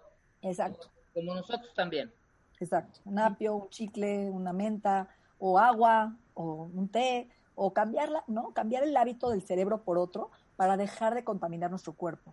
Entonces, dejar de fumar, de dejar de usar droga, pedir ayuda de un profesional, quitar este hábito nocivo y de verdad no tomarlo a la ligera. Ok. Otro importante es el sedentarismo, el estar sin movernos. ¿Cuántas horas pasamos sentados en el día? ¿No? Entonces, además de la actividad física, nuestro sistema inmunológico necesita moverse. Somos cazadores, venimos con un cuerpo para cazar, con músculos, con ligamentos, tendones, que no los estamos utilizando. Pero establecer 30 minutos al día en algún momento. O sea, ir al Oxxo o al Seven no es caminar ni hacer ejercicio. Subir o bajar las escaleras de tu departamento o de tu... tampoco es o de tu casa, tampoco es hacer ejercicio. Es no, yo no paro todo el día haciendo que hacer, eso tampoco es ejercicio. Si hay que dedicarle 30 minutos específicamente a caminar, a subirte una bici, ¿no? O sea, elevar tu ritmo cardíaco a un nivel constante durante mínimo 30 minutos, lo que le llaman los gringos el brisk walking, una caminata rápida es espectacular. Ayuda a subir el sistema inmunológico, te previene hipertensión, te previene depresión, quita la artrosis, previene diabetes, ayuda a subir el colesterol bueno. Podríamos hablar tú y yo cinco horas de los beneficios del ejercicio. Baja la presión este, arterial sistólica y la diastólica. De verdad, sí, es, yo he visto gente que puede dejar medicamentos de hipertensión y ha disminuido su consumo simplemente con el ejercicio. Entonces, quita la regresión de placas en las arterias. De verdad, produce hormonas de felicidad produce endorfinas. Entonces, es importante que nos guste. Hacer una actividad de rutina que te guste, que te dé placer. Mínimo 30 minutos, como bien lo dijiste, y después se va a convertir en una adicción positiva. ¿sí? Estimular esta forma cotidiana de salud con ganas de vivir te hace más feliz. Entonces, busquen un programa de ejercicio junto a una buena alimentación. Es la mejor combinación hoy para cambiar nuestra calidad de vida. ¿Ok? Entonces creo que el ejercicio no hay pretexto. 30 minutos, fíjate, lo que yo estoy haciendo, Rebe, no sé tú, que me ayudes. A veces trabajo con mis audífonos con y me voy a caminar y ya estoy dando ahí, viendo pendientes, o simplemente oigo un podcast, ¿no? De, de ustedes, que me encanta, y ya se me va la media hora y me río con ustedes. Totalmente, claro. Mira, yo soy la, el peor ejemplo, porque yo tengo un parquecito aquí enfrente y, o sea, de al mes no lo piso ni tres horas, ¿me explico? Pero me he hecho ya esa partecita como disciplinada de decir, o sea, por favor, no podemos estar sentados todo el tiempo. Si ya el home office ya es verdaderamente eh, aburrido, limitado, ¿sabes? Y además agrégale a la gente que, que somos poco ejercitadas, ¿no? Por lo menos sí empezar ya a pensar en eso. O sea, de verdad sí puede mermar tu salud si no estás activo, si no estás moviendo tu cuerpo, tu circulación, tu cerebro, ¿no? La oxigenación. Fíjate que yo veo mucha gente, tú sabes, de todas las edades. Y cuando llega gente grande, de 80, 90, que le digo, ¿hiciste ejercicio en tu vida? Te das cuenta, otra persona. Se paran de la silla sin dolor, se mueven, tienen elasticidad, no les duelen las piernas, tienen otra, otra estructura ósea. Y los que no, los vas viendo que van eh, ¿no? se van encorvando y pierden su fuerza y su músculo. Ya luego les dan osteopenia, se caen, porque no perdieron este esqueleto que los detenga y los sostiene, no lo trabajaron. Entonces sí es importante media hora mínimo de un buen ejercicio cardiovascular, pesas, fuerza, estiramiento, flexibilidad, combinarlo para que el cuerpo se active. Ahora, el último punto es un punto interesante, que es la deshidratación. Nadie habla de esto, ¿no? ¿Qué efectos tiene estar deshidratado? Yo he visto gente que tiene dolores de cabeza por deshidratación y que toma medicamento para la migraña y lo que trae es una deshidratación de base. Sabemos que nuestro cuerpo se regula diario a través del agua. Somos 70% agua. Nuestra sangre está compuesta 85% de agua. El 80% de nuestra masa muscular y de nuestro, eh, hasta el cuarto de nuestra masa ósea es agua. Es importante que el cuerpo permanezca hidratado para que tenga un buen funcionamiento a nivel de los tejidos, de electrolitos. Todo el día perdemos agua al sudar, al orinar, inclusive al respirar. Entonces, necesitamos recuperar estos electrolitos de regreso porque el agua no solo es sodio, es cloro, es sodio, es potasio es calcio, es el principal transportador que hace que la célula recupere estos electrolitos a nivel interno, que entren adentro de la célula y la membrana esté fuerte. Entonces, además de que transporte electrolitos, regula también toda la sudoración del cuerpo, la termorregulación, para recuperar los electrolitos que perdimos en el día, también por ejercicio, ¿sí? Normalmente, fíjate, hemos visto que tener sed te puede causar sed, náusea, por no, no estar hidratado, escalofríos, calambres, fatiga, capacidad física y mental baja, ¿sí? Hasta golpe de calor, donde ya no podemos regular la temperatura, perdemos la conciencia, la desorientación. Yo he visto gente que hasta convulsiona por deshidratación, gente mayor que le falta sodio y que empieza a decir incoherencias porque no está hidratado su cerebro, coma o muerte. Entonces, la deshidratación aumenta que la sangre esté espesa, ¿sí? viscosa, lo que puede aumentar que aumente la frecuencia cardíaca, ¿sí? Entonces, hay que saber hidratarse. El alcohol no hidrata, muchachos. El alcohol no hidrata. ¿sí? El café no hidrata, al contrario. O sea, pierdes líquidos. Pues necesitamos tomar, por lo menos se dice que 25, por cada 25 kilos, un litro de agua. ¿Ok? Ese es el promedio. Entonces, hagan sus cuentas cuánto pesan, pero por lo menos tomar 8 a 10 vasos de agua diaria pura de buena calidad. Yo lo que hago es siempre le pongo un poquito de sal del Himalaya, una pizquita a mi agua, para que se retenga de electrolitos estos minerales, para que el agua se guarde en la célula y tenga una buena presión ¿sí? A nivel celular osmótica. Entonces, la gente que tiene hipertensión, no le ponga sal, póngale aunque sea una ramita de romero. El romero regula los electrolitos cuando tienes hipertensión. Si no tienes problemas de presión, ponle una pizquita de sal del Himalaya al agua para que se detenga. Las diarreas son causa también de pérdida de sodio y también pueden ponernos en riesgo cuando tenemos una infección. Entonces ahí, cuando estemos deshidratados, tomar agua con sal, de verdad, pero no sal de, de la mesa, sal del Himalaya la rosada, la de Pakistán, ¿ok? Entonces, mínimo buscar tomar ocho. Yo lo que hago es, la gente me pregunta mucho esto, ¿es bueno tomar agua con la comida o no? Porque la medicina ayurveda dice que cuando tú masticas o comes sólido y tomas agua, diluyes los jugos gástricos y ya no digieres la comida y te inflamas. Entonces, se debe tomar agua entre las comidas, ¿sabes? Y durante la comida, trata de no tomar tanta agua, tomar nada más traguitos y de té calientito, té de jengibre, té de canela, para no irrumpir la digestión. Entonces, en la medicina ayurveda se toma agua entre comidas y agua caliente con y, poquito, traguitos. A mí cuando me fui yo a estudiar con Deepak Chopra, solo me daban té de jengibre ahí en la comida y poquito. Entonces, ojo con abusar de los líquidos durante las comidas. Más bien, entre comidas, tener tu litro de agua, litro y medio. Y hay hoy unos nuevos filtros que no sé si los has visto que te dicen cuánta agua has tomado y te van marcando tu volumen del agua para que te forces a tomar agua. ¿Ok? Bueno, son los 10 hábitos que yo consideré que nos están rompiendo la salud que creo que no son complicados, los podemos ir cambiando poco a poco con conciencia, con decisiones asertivas acerca de lo que nuestro cuerpo necesita, conectarnos más con nuestra sabiduría, con nuestras señales de hambre, nuestras señales de saciedad, ¿sí? Dejar de sentirnos culpables y mejor actuar. Creo que la acción con metas cortas nos va a llevar a empezar a decidir, a ver, haz tu checklist, no has ido al doctor, no te has hecho tu chequeo, ponle prioridad, ¿no?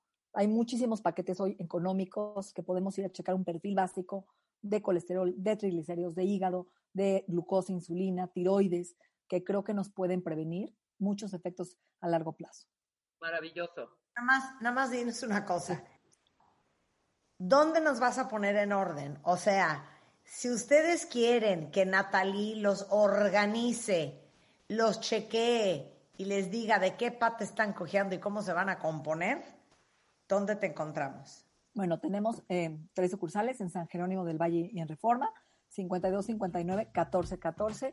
Ahí les hacemos el estudio, les decimos cuál, es un perfil y el estudio de pelo donde te dice qué te falta, qué suplementación específica, predictible, predecible, personalizada, no automedicarse, buscar ayuda, ¿sí? Trabajamos con equipo de endocrinólogos, especialistas de sueño, como tú lo dijiste, Marta, siempre en equipo para poder ayudar a la gente a llegar a sus objetivos. No es bajar de peso, eso es lo de menos. Los kilos no son suficientes, es cambiar nuestra salud de adentro hacia afuera, apagar inflamación, cambiar expresión genética, modificar nuestro estilo de vida vivir bien, vivir con calidad, ¿sí? Sin dolor, sin angustia, sí se puede, sin estrés, podemos modificar esta ruta Y vivir con, con, bienestar, con diferente calidad de vida. Creo que esto está en uno, decidir cómo queremos vivir este año 2021. Que no se diga más. Oigan, y, y, perdón, eh, les voy a pasar los datos de Natalie.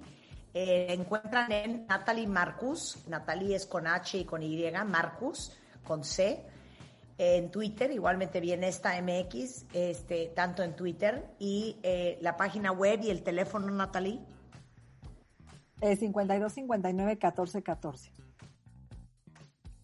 Oigan, entonces, bueno, los invito a, a, no tener que oír más, que no son regaños, es conciencia. Creo que la conciencia sana al ser humano, ¿no? No necesitamos hacerlo por miedo y por enfermedad, necesitamos decidirnos cómo queremos vivir nuestra vida y hacer cambios en nuestro estilo de vida.